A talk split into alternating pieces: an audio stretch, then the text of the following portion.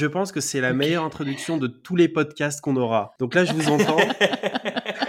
J'ai l'impression qu'on était en train de préparer le lancement d'une Ah, nouvelle entreprise. là. On, on- on vient de lancer Césariane, ça y est. Mais c'est incroyable. Mais c'est incroyable. C'est les mois de préparation. Là, c'est bon. On peut aller sur Saturne, en fait. Vraiment, on a est. On est prêt, on a, on a devancé Elon Musk. Ah mais complètement. C'est pas une fusée qui revient toute seule, c'est une fusée qui fait des pirouettes, qui te fait à manger, qui te prépare le café. Vraiment, Mais en tout cas, le, le, le, le point commun de tous les lancements, c'est qu'il y a toujours un, un problème, il y a Ouais, toujours des obstacles. ultra là. chaotique. Il faut, faut trouver mais, des mais- solutions. mais franchement. Salam, la bienvenue dans ce nouvel épisode très cher ami. Je suis M de Rich Muslim Club et auteur du livre Propriétaire sans riba. Je me lance à nouveau dans l'aventure hors du commun de rencontrer des personnes au parcours exceptionnel.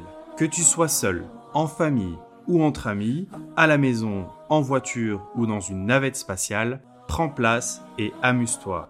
Bismillah. Alors pour résumer, parce que ça fait deux heures en fait qu'on a lancé ce podcast, on a échangé pendant 40 minutes et c'était limite un podcast tellement c'était intéressant, on a échangé de plein de sujets et tout. Après on s'est dit bon, bismillah, on va enregistrer ça, on lance le truc, chacun met son micro de son côté. Et là pendant deux heures ça n'a pas fonctionné, on n'a pas réussi à s'entendre. Il y avait des problèmes des deux côtés, j'ai l'impression, euh, des, des, des micros qui ne fonctionnaient pas, des casques qui ne fonctionnaient pas. Et là, alhamdoulilah, on est fatigué, mais on est là. C'est ça, après c'est- s'être bien c'est fatigué. Exactement. Donc du coup là on aura moins d'inspiration, mais bon avec cette introduction, je pense que les gens seront quand même contents. Allez, Du coup, bah, ce que je vais proposer à chacun, c'est une expérience immersive. Là, on va s'imaginer à Istanbul avec un bon thé turc à la main entre Hagia Sophia et euh, la Mosquée Bleue.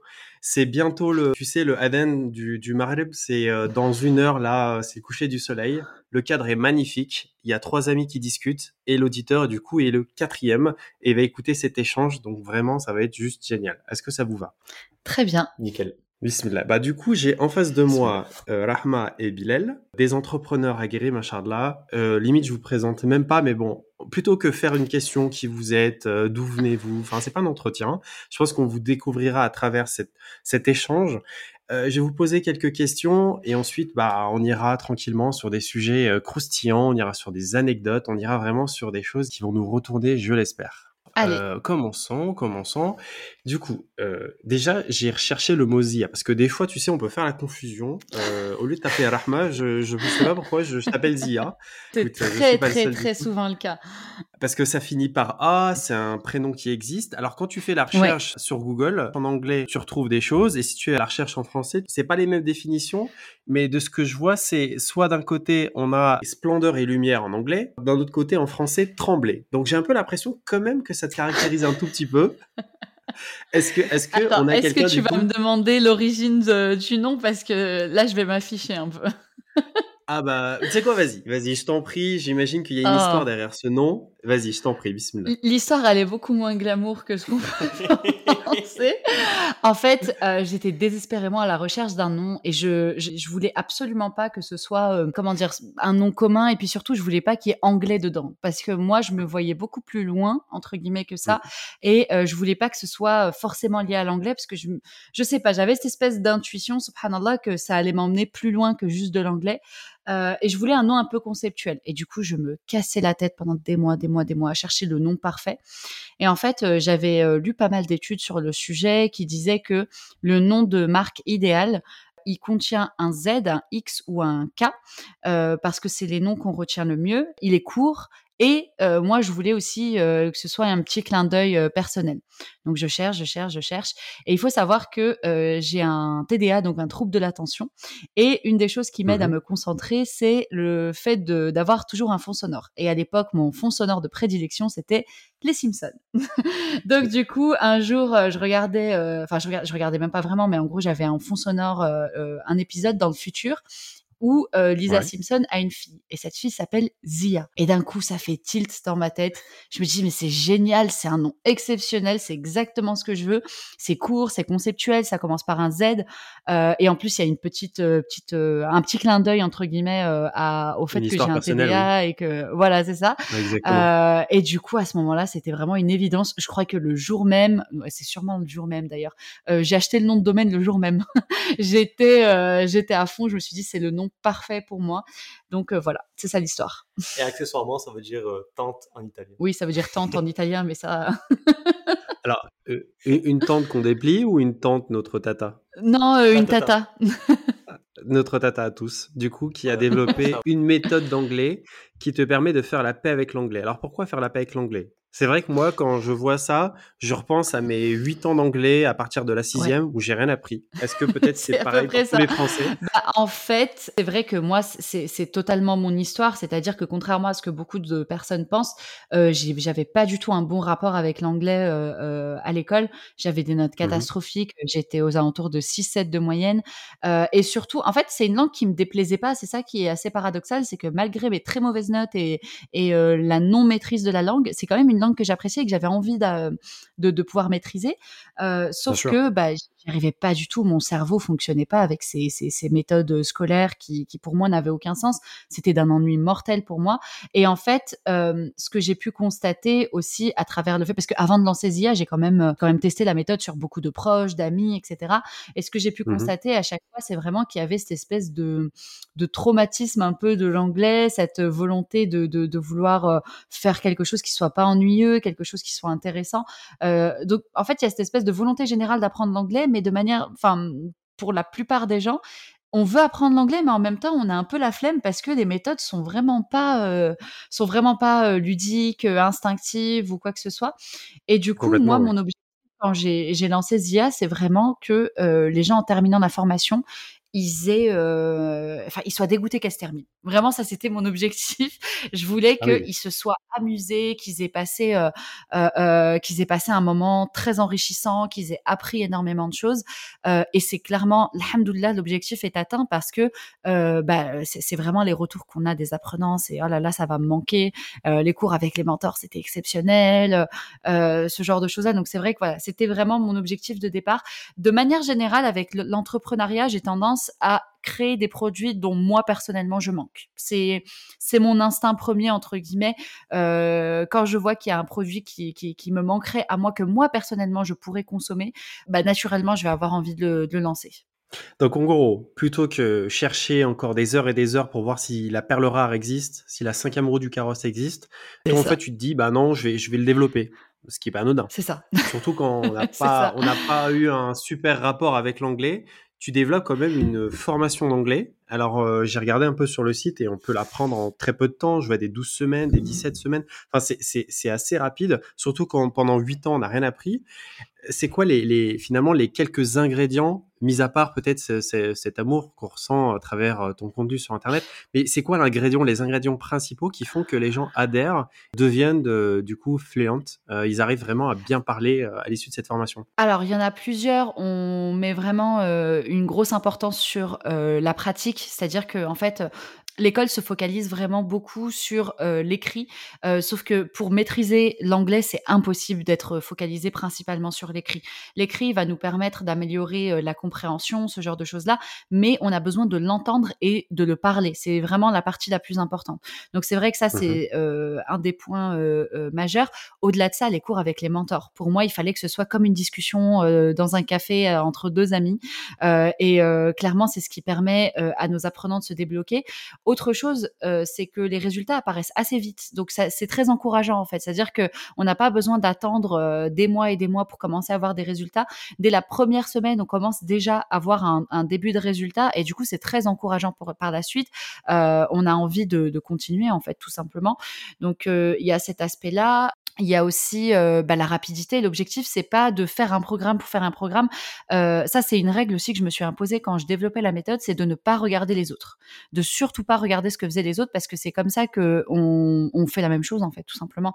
Donc, Oui, euh, au lieu d'aller voir oui, euh, oui. ce qui se faisait. euh, c'est ça. Au lieu d'aller voir ce qui se faisait dans les livres, dans les autres sites, etc., je me suis vraiment interdit ça euh, totalement. Et c'est ce qui nous a permis, en fait, de ne pas. euh, Il y a beaucoup de choses, en fait, qui sont intégrées dans les formations d'anglais actuellement qui ne servent à rien ou qui ont très très Mm. très peu de valeur ajoutée. Donc moi en fait, euh, à chaque fois ma question, la question que je me pose c'est est-ce que ça apporte vraiment une grosse valeur ajoutée? Dans ce cas, si c'est le cas, super. Si c'est pas le cas, je vais pas faire perdre de temps à mon à mon apprenant pour ça en fait. Donc euh, ça c'est certains des ingrédients évidemment, je vais pas tous euh, les citer, mais euh, voilà, bien c'est une partie Non, en tout sûr. cas des, des, des, des secrets. Mais c'est déjà suffisant pour faire la différence entre ce qu'on a pu vivre en fait à l'école, parce que oui, on se rappelle tous de ces cours d'anglais où il faut apprendre les verbes irréguliers pendant un certain temps, il faut écrire, écrire, écrire, et en effet, l'anglais, enfin, ça reste une langue vivante. Qui dit vivant dit bah un échange, de l'oral. Après, c'est vrai qu'on n'a pas forcément des profs qui ont l'accent qui va bien. On n'a pas forcément aussi la motivation. C'est pas, on met pas, l'école peut-être n'insiste pas assez sur l'importance de l'anglais.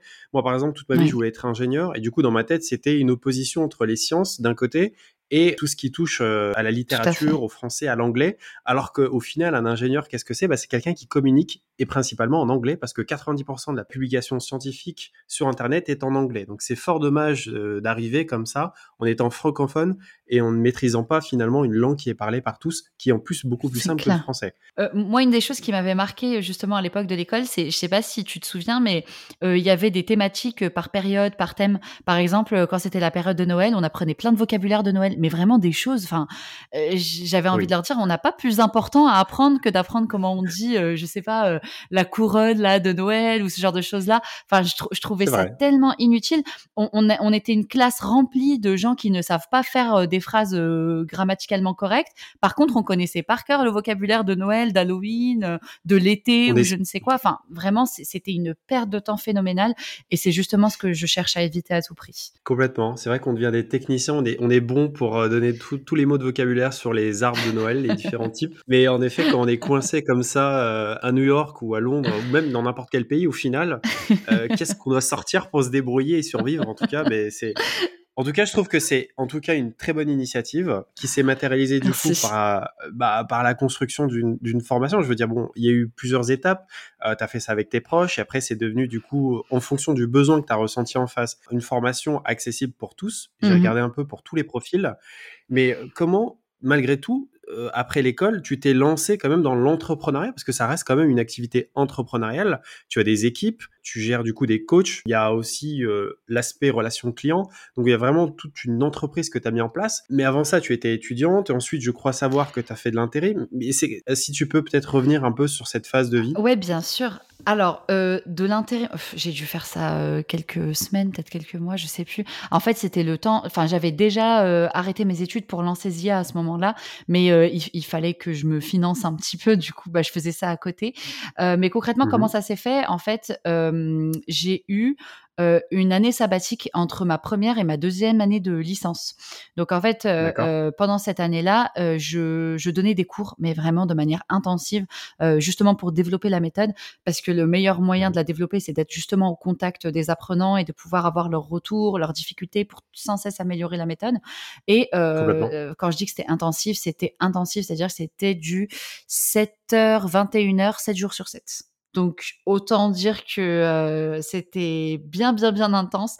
Franchement, j'ai frôlé le burn-out à plusieurs reprises. Je recommande pas cette méthode, mais concrètement, j'ai fait ça pendant un an.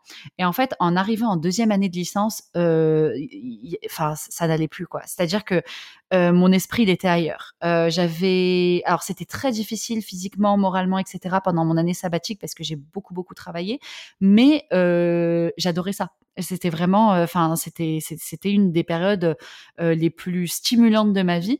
Et du coup, c'est là que j'ai soudain eu la réalisation. Je me suis dit, mais je préfère travailler mille fois plus dur, souffrir beaucoup plus, mais faire ce que j'aime, plutôt que d'être là dans cette fac où clairement ça m'intéressait. Hein, le droit, ça m'intéressait beaucoup, mais je ne me mmh voyais pas faire ça toute ma vie. C'était pas ce qui me faisait, enfin ce qui me stimulait.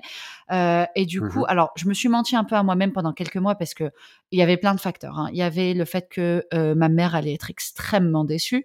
c'est vrai que elle, enfin, j'allais être la première diplômée de la famille, donc il y avait une grosse pression sur moi. C'est vrai qu'il y avait cet aspect-là qui me faisait beaucoup hésiter. Je me disais, mais tout le monde va être déçu de moi, etc. Et en particulier ma maman, parce qu'elle a fait beaucoup, beaucoup de sacrifices pour moi, donc je voulais surtout pas la décevoir.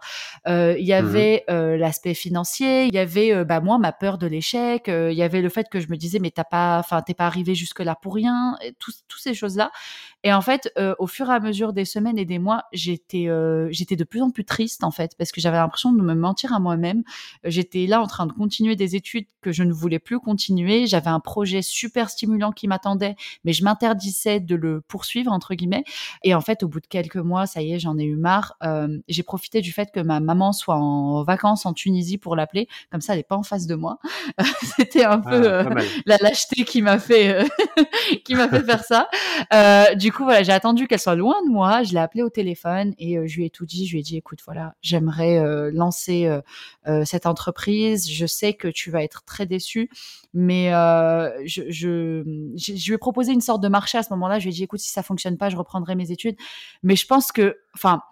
Je lui ai pas vraiment menti, mais je pense que inconsciemment, là, avec le recul, je m'en rends compte. Je, pour moi, c'était même pas envisageable. C'est-à-dire que vraiment, Hmm. à aucun moment dans ma tête c'était possible que je puisse retourner dans les études parce que pour moi si euh, si Zia n'avait pas fonctionné j'aurais forcément fait quelque chose d'autre je pense que à ce moment-là déjà projet, j'avais cette espèce de, de fin d'entrepreneuriat euh, c'est- j'étais vraiment faite pour ça c'est-à-dire que certes Zia ça m'intéressait beaucoup mais c'est même pas forcément Zia en fait euh, qui, qui me poussait à tout arrêter c'était vraiment l'entrepreneuriat en lui-même je pense que j'ai ça dans le sang depuis depuis toute petite parce que le le simple fait d'entreprendre et tout ce qui va avec, c'est vraiment ça qui m'intéressait fondamentalement. Et du coup, euh, donc je lui explique tout ça. Elle était au début très très très déçue, hein, ça je, je, je, je le comprenais parfaitement, euh, mais elle ne m'a pas stoppée. Voilà, c'est vrai que ça c'est une grande bénédiction que j'ai toujours eue avec ma maman, c'est que alhamdoulilah, Mhm. même si elle n'est pas forcément d'accord avec mes choix, euh, elle, elle ne me stoppe pas. Elle ne me stoppe pas. Et là c'était c'était au- aussi le cas. Et euh, je me rappelle très bien en plus que du coup, après euh, voilà avoir réfléchi un petit peu, elle m'a rappelé en me disant euh, bah voilà qu'Allah t'accorde la réussite dans cette entreprise tout ça. Et ju- juste cette phrase là, elle m'avait Enfin, elle m'avait tellement boosté, ça, je me sentais soutenue, c'était, c'était génial. Euh, bon, par contre, le reste de la famille, c'était pas du tout ça. hein, clairement, on m'a, on m'a dit t'es en train de faire une énorme erreur, euh, tu, tu vas regretter. euh, pourquoi est-ce que tu Incroyable. termines pas tes études? Enfin, franchement, ouais, le reste de la famille, c'était une catastrophe. Mais moi, tant que j'avais ma mère, j'en avais rien à faire. Clairement, la vie des autres, je m'en fichais royalement. Donc du coup, du coup, voilà, j'ai en fait lâché du coup l'école officiellement. J'ai euh, fait Mhm. Quelques petites missions d'intérim euh, par-ci par-là histoire de me financer parce que j'avais, je commençais déjà à avoir quelques frais, euh, WordPress, euh, enfin tous les petits trucs qu'il faut payer comme ça au, au- au début. Et le jour du lancement, c'était quelques mois plus tard, le 1er septembre 2017. euh, il y a déjà bientôt cinq ans. Euh, c'était le jour du Eid, donc euh, jour très symbolique en plus, ce- subhanallah, et euh, c'était, oui. Je, je pense que j'oublierai jamais cette sensation de toute ma vie. Bah, du coup, comme c'est l'Eid, il y avait toute la famille de réunie. J'étais mais comme une folle sur mon ordinateur comme ça et je fixais euh, les commandes. En fait, je fixais le tableau de bord et d'un coup, je vois les, Ouais. les commandes qui s'enchaînent et j'étais. Et en fait, à ce moment-là, j'étais à découvert. J'étais déjà dans une situation financière bien compliquée et euh, je me rappelle mon premier réflexe quand j'ai vu la première commande, c'est euh, la, ouais la première ou la deuxième, je sais plus. Je me suis retournée vers ma mère, je me dis je vais pouvoir rembourser mon découvert. J'étais- juste trop heureuse et, euh, je voyais aussi mes tantes, mes oncles qui malgré le fait qu'ils n'étaient pas forcément ok avec euh, avec ma décision, bah ils étaient très contents pour moi euh, euh, euh, ce jour-là parce qu'ils ont vu du coup les, les résultats, ils ont vu que voilà les, les gens étaient intéressés par par ce projet et c'est vrai que je m'attendais Ouais. pas du tout à ça parce que j'ai pas mal communiqué en amont. C'est vrai que j'ai pas juste fait un lancement comme ça sans avoir euh, sûr. sans avoir sûr. aucune base au préalable. Donc j'ai beaucoup beaucoup communiqué, j'ai construit une communauté, etc. Et Mmh euh, subhanallah, le jour du lancement, cette communauté, elle était au rendez-vous et euh, on a fait le premier recrutement euh, un mois et demi plus tard, euh, si je dis pas de bêtises. Vraiment, je suis extrêmement touché par cette histoire. Je pense qu'on a la même maman. Je pense qu'on a la même maman parce qu'il m'est arrivé un peu la même chose. Je me suis lancé dans l'entrepreneuriat. Alors moi, j'ai encore moins de courage que toi, c'est-à-dire que j'ai attendu quelques mois. J'ai déjà des revenus, j'avais déjà des clients, et à ce moment-là, je, enfin, je, lui dis, écoute, maman, ça fait euh, quatre mois que j'ai démissionné en fait. Alors moi, c'était pas des études, mais c'était euh, un poste que j'avais. Et en effet, tu étais le premier de la famille. euh, on fonde beaucoup d'espoir sur toi. On se dit, voilà, tu as C'est ça. réussi quelque part. Mais mais il y a cette pression finalement qui t'empêche de faire des choses. En même temps, tu c'est un mal pour un bien. C'est-à-dire que, ok, tu perds du temps, donc tu fais les choses bien après. Mais en même temps, peut-être que tu te renforce, t'essayes aussi d'avoir le, le- Oui. tu sais, l'aval de tes parents. C'est quelque chose quand même de très important parce que ça reste notre soutien.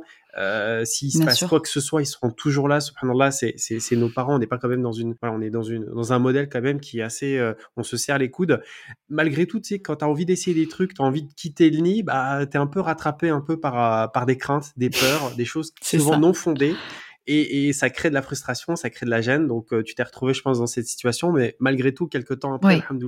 les premières commandes, euh, tu as atteint ce qu'on appelle un product marketing fit, un bon message, une bonne audience, un bon produit. Donc voilà, les euh, planètes sont alignées. J'imagine en effet qu'il y avait quand même euh, du travail. C'est pas juste, comme tu l'as dit, tu travaillais dans ton coin et ensuite d'un coup, bah coucou, j'ai j'ai quelque chose pour vous. Et là, bien Ah bah entendu, oui. bien souvent, ça ne marche pas. Tu peux avoir la meilleure, la ça. meilleure des solutions par rapport à un problème qui est en plus généralisé, mais derrière, euh, bah, si t'as pas un alignement parce que tu n'as pas fait les choses en amont, ça ne marchera pas. En tout cas, euh, bravo à toi, félicitations pour euh, ce bout de parcours. En tout cas, on l'a vécu comme si on était à tes côtés. Et Monsieur Zia, du coup, à quel moment il intervient? Est-ce que tu l'as rencontré longtemps après? Parce que là, ce qu'on comprend, c'est quand même une aventure à deux, à trois même. J'exclus pas bébé Zia. Ouais. Donc, euh, comment comment il se positionne? Alors, euh, subhanallah, je l'ai rencontré très très très peu de temps après. En fait, euh, il faut savoir que bah, justement, comme il y a eu euh, des retours très rapidement, je me suis retrouvée en burn-out un mois et demi plus tard. Donc, j'étais, enfin, je- je- j'en pouvais plus. C'était très très très difficile. Une et en fois n'est fait, pas ça c'est une des choses sur l'entrepreneuriat. Pardon? Une fois n'est pas coutume, en fait. J'ai l'impression que les Ah, bah oui. on on va, on va, on en pas mal. Je, je pense, Oui, ouais, oui. exactement. Mais en fait, euh, euh, ce qui s'est passé, c'est que je me suis retrouvée à tout gérer toute seule de A à Z. Euh, J'y Mhm. connaissais rien parce que moi, je suis une vraie kamikaze. Hein, C'est-à-dire que je me lance constamment dans des projets euh, sur lesquels je... il est en train de faire oui de la tête. Euh, des projets sur lesquels je ne connais absolument rien. Là, par exemple, on va se lancer dans le tournage d'un film à la rentrée, Inch'Allah. Je suis absolument pas cinéaste, mais mais mais, mais ça Ah me oui. stimule. Enfin, j'ai besoin d'être stimulée tout le Ça temps. te fait tout le pas temps, tout le peur. temps, C'est très important Ouais. ça me fait pas peur du tout. Et, euh, et en fait, je me suis retrouvée à absolument tout gérer, relations clients, comptabilité, euh, gestion du site, et je donnais moi-même les cours du coup à ce moment-là. Et en fait, euh, Mhm. je me suis retrouvée face à quelque chose à laquelle je m'attendais pas. C'était zéro soutien, non, enfin non seulement zéro soutien de la part des amis et de la famille, mais euh, même des reproches et, et de, enfin vraiment de un manque d'empathie. Et ça, j'en ai beaucoup souffert, c'est-à-dire que en fait, on me reprochait tout le temps de pas être disponible, de travailler trop, de alors que je venais à peine Oui. de lancer mon entreprise. Donc moi, je considère que c'était parfaitement compréhensible. Mais je me rappelle particulièrement d'un soir où j'avais appelé ma meilleure amie après une très très très mauvaise journée. J'avais passé une journée très dure. Euh, j'avais Mhm. eu euh, un problème avec une cliente parce que du coup, il y a son mail qui était passé à la trappe. Elle était très mécontente. Euh, donc bref, j'ai eu une journée vraiment catastrophique, alhamdoulilah. Et je l'appelle le soir, mais vraiment le but c'était de décompresser un peu et qu'elle m'apporte un peu de soutien, de réconfort. Et je me rappelle la première chose qu'elle m'a dit, c'est euh, ah tu nous as oubliés ou un truc comme ça. Et, euh, et je me rappelle que j'ai, enfin, je je comprenais pas. Honnêtement, je comprenais pas parce que en fait elle m'avait déjà pas trop apporté de soutien au moment du lancement, c'est-à-dire qu'elle m'avait ni proposé son aide ni quoi que ce soit. C'était quand même ma meilleure amie depuis dix ans, donc euh, je, je Mhm. m'attendais à plus de d'aide et de soutien de sa part. Mais là, en plus de ça, j'avais des reproches, donc euh, c'est très compliqué. Et comme d'habitude, impulsive que je suis, à un moment donné, je pète un câble et j'étais à fleur de peau parce que j'étais très très très stressée. Et en fait, je pète un câble et je dis, euh, tu sais quoi, je vais prendre un billet d'avion pour les Philippines, euh, je me casse. J'ai dit ça. voilà, Ah donc oui. j'étais avec euh, ma meilleure amie à ce moment-là et j'ai dit euh, je m'en vais. En fait, vraiment, j'ai pris un pays au pif. Euh, je voulais juste partir. J'étais à, à, à bout de nerfs. Et euh, je me rappelle, elle essayait de me dissuader. Elle me disait mais mais ça va pas, t'es folle, tu vas pas faire ça. En plus, ton business, il est pas encore, enfin, il est tout, enfin, il vient de démarrer quoi. Imagine, tu te retrouves à court d'argent sur place. Enfin, voilà. Elle essayait de, de, de, de me rendre un petit peu plus raisonnable. Elle me dit écoute, tu sais quoi, Mhm. j'ai une idée. T'as ta grand-mère qui habite en Tunisie va chez elle, le billet te coûtera pas cher, tu vas, auras un logement, machin. Donc comme ça, tu perds pas ton argent, surtout que là, tu en as besoin de ton argent, tu viens à peine de démarrer ton business. Euh, et comme Mhm. ça, ça te fera du bien, tu seras tranquille, tu seras loin de tout le monde. Ni une ni deux, je prends mon ordinateur, je prends mon billet d'avion un aller sans retour parce que je ne savais pas à quel moment j'allais revenir. Donc je prends un billet sans retour, je me dis je vais aller chez ma grand-mère, ça va me faire du bien, elle habite dans un petit village, elle va pas me casser la tête, ça va être très bien. Du coup, j'ai fait ça, j'ai passé euh, un peu plus d'un mois là-bas et au moment où je reviens, en fait, je suis revenue pour une conférence. Euh, donc j'avais acheté des billets, j'avais trop la flemme d'y aller. Je me suis dit bon vas-y, t'as dépensé ton argent pour acheter des billets, va voir la conférence en, question. Et je rencontre justement Bilal à ce moment-là dans le c'est ça, dans le quart euh, du retour. Bon, je vais pas, je vais pas m'étaler sur toutes les circonstances, subhanallah, qui ont fait cette rencontre, mais en tout cas, voilà, le quart euh, qui devait me ramener euh, de retour à Lyon, parce que la conférence était à Paris. du coup, c'est à ce moment-là que je le rencontre. Donc, en fait, il est arrivé dans ma vie deux mois et demi après que j'ai lancé mon business.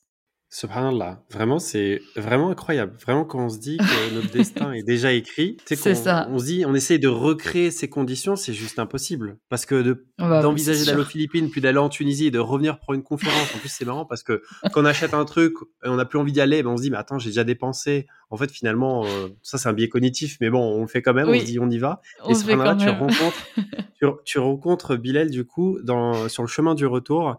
Et euh, quelques, temps avant, euh, quelques temps après, du coup, il rejoint l'aventure, et familiale, et amicale, et du coup entrepreneuriale. Ouais, il a, il a rejoint l'aventure relativement tard, euh, c'est-à-dire qu'on s'est rencontrés en 2017 et il a commencé à s'impliquer avec moi mi-2019. Donc ça a quand même pris du temps parce que ce qu'il faut savoir, c'est que quand je l'ai rencontré, il était étudiant euh, et il a été étudiant jusqu'à fin 2019. Donc en fait, quand il m'aidait, c'était vraiment à titre euh, Ouais, c'était un coup de main. Voilà, c'était vraiment juste pour m'apporter un coup de main. Il était déjà impliqué, enfin, il était mhm. en alternance, donc euh, il avait ses études, son alternance. Donc clairement, il n'avait pas le temps pour ça. Euh, et en fait, euh, quand il a terminé son alternance, c'est la première fois qu'on a travaillé ensemble parce que du coup, il avait quelques mois de libre et il m'a, il m'a en fait apporté son aide pour lancer justement une nouvelle plateforme Zia, c'est-à-dire qu'on avait créé une nouvelle version. Et du coup, j'avais besoin, j'avais besoin d'aide à ce moment-là pour pour lancer le nouveau site et euh, on a travaillé d'arrache-pied, vraiment. C'était, euh, on faisait du, euh, c'était quoi? On dormait de 2 heures du matin jusqu'à 9 heures du matin, si je me souviens bien. Ouais, on faisait du 2 heures, 9 heures, je crois. Et enfin, on travaillait comme des malades. Mon frère m'a aidé, ma sœur m'a aidé. Enfin, vraiment, à ce moment-là, on était sur une deadline très, très, très serrée. Et c'est à ce moment-là que j'ai travaillé avec lui pour la première fois et que j'ai kiffé. Franchement, j'avais tellement kiffé que je me suis dit, j'aimerais vraiment beaucoup qu'un jour on se lance dans l'entrepreneuriat ensemble.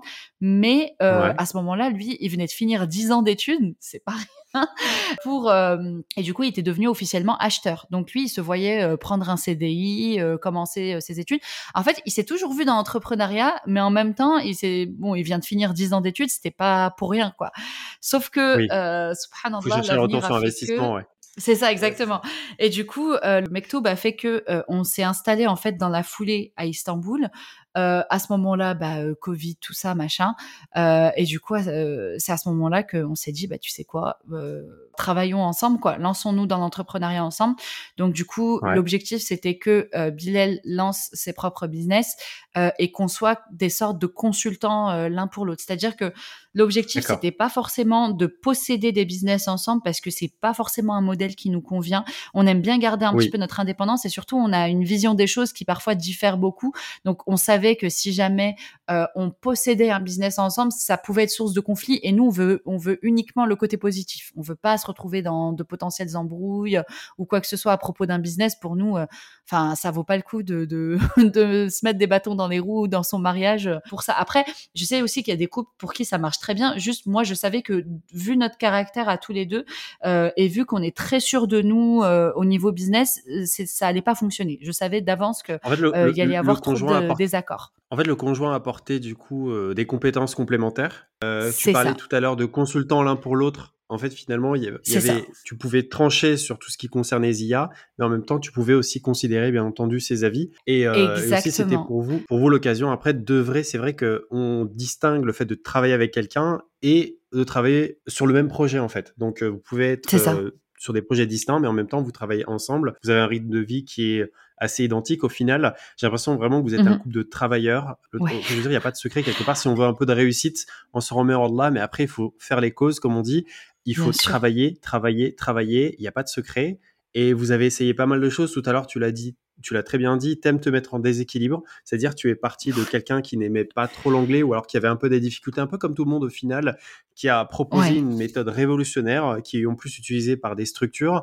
Euh, tout à l'heure, tu parlais de réalisation d'un film. En effet, on, est, on ne n'est pas producteur. Il y a aussi le contenu que tu peux faire sur les différents réseaux sociaux, sur YouTube. Donc, on sent quand même une- un certain professionnalisme. Mais une fois de plus, c'est pas des choses qu'on apprend à l'école et c'est ça qui est intéressant. L'entrepreneuriat, finalement, euh, te permet de te lancer dans des choses auxquelles tu as peut-être toujours rêvé, mais que tu peux pas parce que Ouais. le système finalement te formate à prendre un CDI et de réaliser des tâches très précises pour le compte de quelqu'un. Et toi, tu t'es dit, je vais m'affranchir de tout ça. Certes aussi, il y a l'aspect famille. Donc toi, vraiment, tu as dû casser deux cordons, peut-être même un peu plus. Et alhamdoulilah, tu es là avec des résultats qui sont quand même probants sur le plan entrepreneurial, une très belle visibilité, notoriété, un très bon retour client. C'est des choses qu'on peut voir très facilement, une méthode qui fonctionne pour pas mal de personnes. Et vous vous installez du coup en Turquie. Alors, est-ce que ça s'est fait de manière, parce que s'installer en Turquie, c'est pas juste s'installer dans la ville d'à côté. Il y a, j'imagine, un transfert de toute sa vie, euh, toutes ses Ouais. affaires, toute son entreprise éventuellement, euh, aller d'un pays à l'autre. Comment cette installation elle est faite? Est-ce qu'elle s'est faite de manière euh, simple, ou alors est-ce que c'est ce qu'on peut euh, comprendre de, de- de la nature un peu de Zia C'est euh, c'est toujours euh, catastrophique, c'est ça va dans tous les sens et alhamdoulilah, la dernière minute tout s'arrange. Est-ce que est-ce que est-ce que c'est plutôt un film d'action ou alors un document Arte à C'est 23h40 exactement ça. C'est euh, c'est un film d'action. Bah comme comme d'habitude. Là du coup, en fait, je vais vous expliquer exactement ce qui s'est passé. Bilal était rentré très énervé du travail. En fait, il avait une manager très incompétente. Et Bilal, c'est quelqu'un, franchement, c'est pas pour lui jeter des fleurs, mais subhanallah, il est très. euh, Enfin, moi, c'est le, le genre de, de, de salarié que j'aurais toujours rêvé d'avoir. C'est-à-dire que c'est quelqu'un qui Ouais. prend énormément d'initiatives, qui a des idées géniales, et c'est ça que justement euh, je cherchais. Et en fait, euh, cherche, sa manager, elle oui. voyait pas tout ça. En fait, je pense qu'elle se sentait un peu menacée. Euh, et du coup, Ouais. elle lui mettait beaucoup de bâtons dans les roues. Et c'était très frustrant pour lui parce qu'il avait énormément d'idées pour améliorer les choses, pour améliorer la productivité, etc. Mais il était face à un mur à cause de cette manager. Et en fait, il y a un jour, il rentre un vendredi à midi très énervé. Et moi, je profite de ça, évidemment. Euh, bon, je, je, je- je dis que j'ai j'ai honte, mais bon, en, en réalité, pas vraiment. Euh, donc, il rentre très énervé et je le regarde comme ça et je lui dis, viens, on, on se casse. J'ai dit, viens, on s'en va. Et il me dit, quoi? Dans le Qu'est-ce plus que tu grand des calmes. Euh, Ah ouais, ouais, non, mais vraiment, euh, le plus grand des calmes. En fait, moi, ça fait longtemps, vraiment, depuis que j'ai 12 ans à peu près, que je veux m'expatrier. Et, euh, et en fait, là, j'ai oh, j'ai vu, euh, j'ai vu une espèce d'ouverture. J'ai sauté dedans. Elle m'a toujours- elle m'a tendu un traquenard. C'est-à-dire qu'en fait, elle a, elle m'a, elle m'a vu arriver énervée. Elle m'a observé Ouais. longuement. Elle m'a laissé parler. Pas mal. Et en fait, elle a Ouais. attendu pile le bon moment. Vraiment, elle était posée en fait comme un, comme une sorte de rapace en fait qui, qui, qui guettait sa proie. Et elle s'est dit attends, attends. Je la voyais essayer de prendre la parole en fait. Et je dis non non là c'est pas le moment. Elle a attendu en fait le moment où vraiment j'avais terminé de vider mon sac et je commençais à remonter en pression. Elle fait attends attends. Pourquoi pourquoi tu pourquoi tu subis ça? Pourquoi tu continues à regarde Pourquoi on partirait pas Pas mal. Et là en fait je comprends pas où elle va en venir. Elle fait mais regarde. Non, mais au, Au début, final, ça lui si a fait un choc. euh, voilà, il se disait tu termines tes études. Tu vas entamer un CDI. Ouais. Qui te dit que ta prochaine manager sera pas comme ça Oui, je lui ai dit ça. Je lui ai dit, qui, te dit que ta sera pas- prochaine manager qui sera te pas dit que tu vas exactement pas encore pareil continuer comme ça pendant des années? Qui te dit que tu vas être heureux encore de- En fait, je lui, ai- Et, je lui euh, ai dépeint un futur apocalyptique et euh, du coup, c'était euh, pour servir mon objectif. non, mais plus sérieusement, je savais qu'en fait, il était pas fait pour ça. Je pense que là, il y a euh, beaucoup d'épouses, il y a beaucoup d'épou- il y a beaucoup d'épouses qui sont en train de prendre des notes parce qu'en effet, là, Ah ouais, on se sent, tu notes, sais, vraiment. euh, vraiment là, c'est, pas mal. Non, Il faut user de je pense, patience. je pense et- vraiment. Des fois, les hommes sont pas forcément euh, très au clair. Ils ont pas forcément le recul sur les choses. Et je pense que nous, notre rôle quelque part, c'est d'essayer un petit peu de vous envoyer vers la bonne direction entre guillemets. Après voilà, il y a qu'un qui sait, mais du coup moi je me suis Hmm. dit euh, vraiment la meilleure chose à faire pour nous c'est de partir. Et du coup je lui dis ça et vraiment là sa pause déjeuner elle a duré 30 minutes. Elle a commencé par qu'est-ce que tu racontes? Parce que vraiment il disait mais elle est folle qu'est-ce qu'elle raconte? Comment ça on part? Et elle a terminé par ok. donc euh, donc voilà comment ça s'est euh, passé et du une coup quelques mois une plus tard négociation en 30 minutes. c'est ça. Et du coup, euh, quelques mois plus tard, parce qu'il fallait attendre qu'il termine officiellement son, alternance, donc quelques mois plus tard, euh, on arrive en fait en janvier 2020. Euh, on visite des apparts, on est venu à peine une semaine, on visite des apparts, trois jours plus tard, on a des clés et on revient, du coup, on repart en France deux, trois semaines pour arranger tout, euh, voilà, les papiers, les trucs, machin. Et euh, du coup, on revient officiellement s'installer en février 2020. Bon, l'histoire, vous la connaissez, hein, mars, le mois suivant, Covid, tout ça, tout ça. Euh, Et euh, du coup, bah, on a vécu le Covid euh, en Turquie. On a aussi vécu, bah, comment dire, le début de notre expansion entrepreneuriale aussi à ce moment-là. Donc euh, voilà, c'est vrai mmh que la, la, le Covid a été une excellente, excellente chose pour tout ce qui était formation en ligne, parce que c'est vrai qu'il y avait beaucoup de gens réticents euh, avant. Euh, Aujourd'hui, il y en a de moins en moins, ça devient de plus en plus la norme. Donc euh, c'est vrai que, alhamdoulilah, on n'a pas souffert du Covid, bien au contraire, ça a été vraiment une période d'expansion. Pour le coup, en fait, on s'est vraiment rendu compte à ce moment-là qu'il y avait une fenêtre d'opportunité qu'il fallait saisir.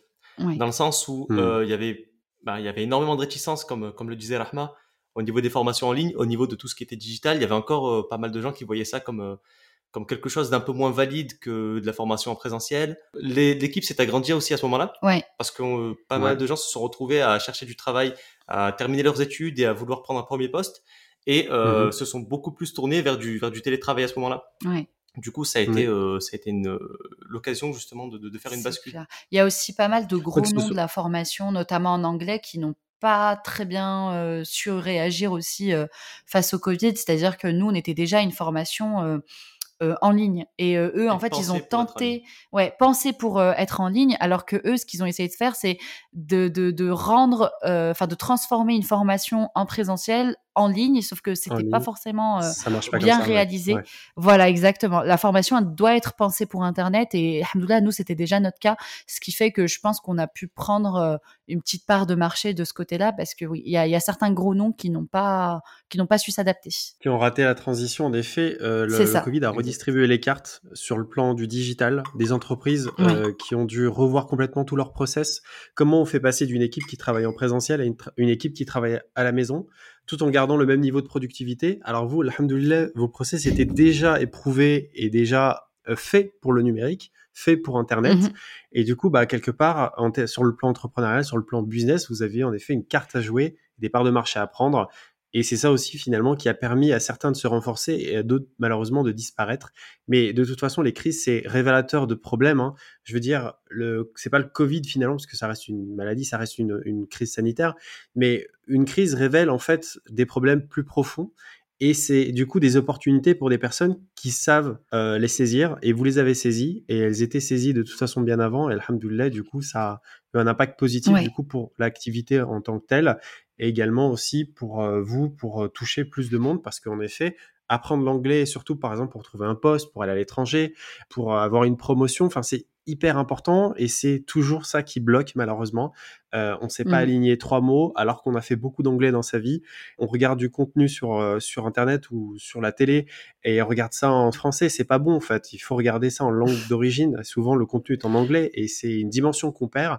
Donc il y a tellement d'intérêt à apprendre l'anglais et en plus vite parce que vous avez aussi identifié le problème de plein de gens. C'est pas juste apprendre l'anglais, c'est apprendre l'anglais vite. Et, et ça, vous l'avez bien cerné alhamdoulilah, vous répondez à un besoin, euh, enfin, vous répondez complètement à un besoin. Donc ça, c'est super. Et du coup, vous êtes en Turquie. Et on est en Turquie, ouais, depuis euh, deux ans et demi maintenant.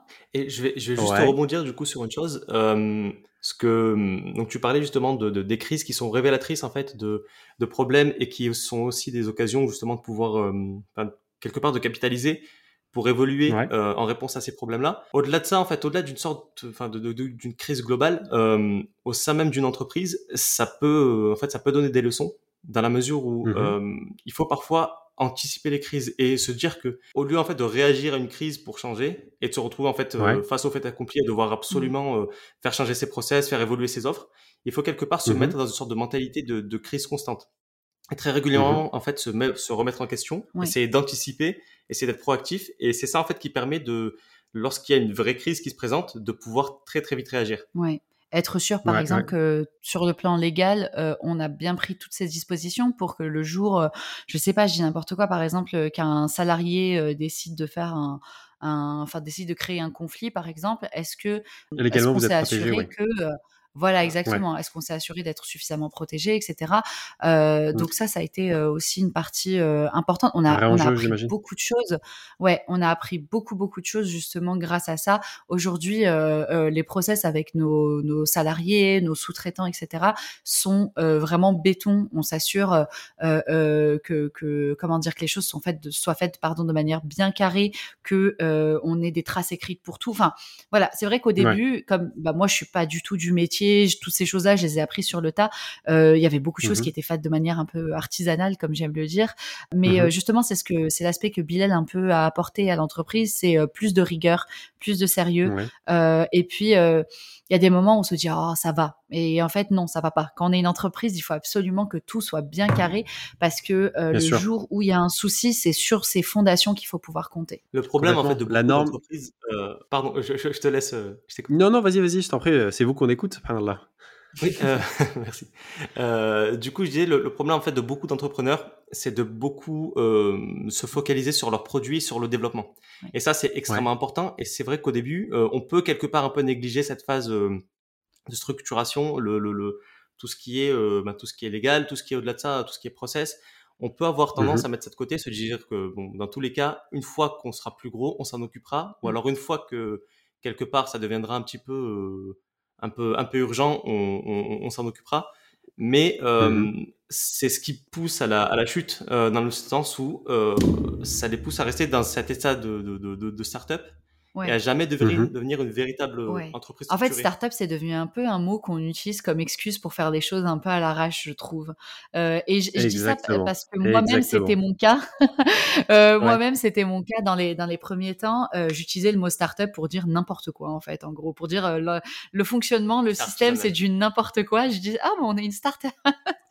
du coup, euh, du coup, ouais, je me suis rendu compte que non, en fait, euh, tu peux te permettre d'être dans un état de start-up entre guillemets au début, mais il faut très vite se ressaisir et fonctionner comme. euh, En fait, faut essayer de se mettre à la place d'une grande entreprise pour le devenir. Moi, je pense vraiment que si tes décisions, ta vision ne sont pas prises dans l'optique de devenir une grande entreprise, tu resteras toujours bloqué entre guillemets. Et ça, ça implique aussi du coup de s'entourer de, de gens et de services compétents. Donc ne pas prendre un, un comptable euh, à la légère, euh, vraiment comparer différents comptables, poser des questions, Mhm. trouver une banque aussi qui est capable d'assurer derrière, potentiellement derrière se faire assister par un avocat pour euh, rédiger, pour rédiger les statuts, ne pas se dire que c'est bon, on va pouvoir le faire soi-même avec un template euh, trouvé sur internet. Ouais. Il y a tout Ouais. cet aspect-là où il faut Faut savoir s'entourer. ouais. Euh, si on n'est pas encore au stade où on peut s'entourer d'une véritable équipe embauchée, il faut au moins, au minimum, minimum, minimum, faire énormément de recherches et être sûr euh, des informations qu'on va pouvoir trouver. Plus tard, en fait, se dire que dès que euh, l'entreprise sera en mesure de le faire, il va falloir embaucher des gens en fait qui ont ces compétences-là, qui vont apporter une structure, qui vont apporter quelque chose, voilà, un aspect très carré, et euh, ne pas se dire bon voilà, on est, euh, ben, comme tu disais, on est une start-up, on fait les choses euh, comme on, voilà, co- co- comme on Ouais. veut, Un comme peu on à l'arrache, oui. un peu à l'arrache et puis euh, il nous faut des créatifs quoi. Il nous faut que des gens qui ont une, Ouais. une vision Ouais, qui vont développer. avancer, non, il faut des gens en fait qui peuvent arriver te mettre une sorte de ah, une sorte de claque et te dire oh tu te Ouais. là faut, Faut faut se réveiller un petit peu on va droit dans le mur. Certes l'entreprise grandit il y a des clients Mais mais là on va pas ouais. gérer là euh, C'est ça. Parce que euh, ça, on se rend pas compte, mais il y a beaucoup d'entreprises qui chutent parce que, euh, pas parce qu'elles n'ont pas suffisamment de clients, mais justement parce que les affaires tournent bien et qu'elles n'ont pas la gestion nécessaire derrière. Il faut savoir que nous, dans nos business, on a un peu cette règle. Alors, on n'est pas non plus rigide dessus, mais ça peut, ça peut évoluer. Mais concrètement, on fonctionne par, ce, par semestre. C'est-à-dire qu'il y aura toujours un semestre de développement et un semestre de restructuration. Donc, en gros, il va y avoir un semestre pendant lequel on va faire plein, plein, plein, plein, plein de nouvelles choses pour euh, bah, s'assurer un gros développement. Et ensuite, il va y avoir Mhm. six mois où euh, on va être dans euh, la stabilisation et euh, ouais. les- la consolidation. Merci, c'est ça le mot que je cherchais. La consolidation Ouais. de tout ça. Euh, et ça, avant, je le faisais pas. et c'était une énorme erreur de ma part parce que du coup, je construisais un château de cartes, mais vraiment fragile. Et aujourd'hui, c'est vraiment nécessaire. Donc là, on en, on en sort tout juste. On sort d'une phase, là, par exemple, avec Zia, de restructuration. Et là, on entre dans une phase de développement, donc notamment, par exemple, avec le film. Mais il y a aussi plein, Mhm. plein, plein d'autres projets, Inch'Allah. Mais ça, ça voilà, on vous laisse la, la surprise.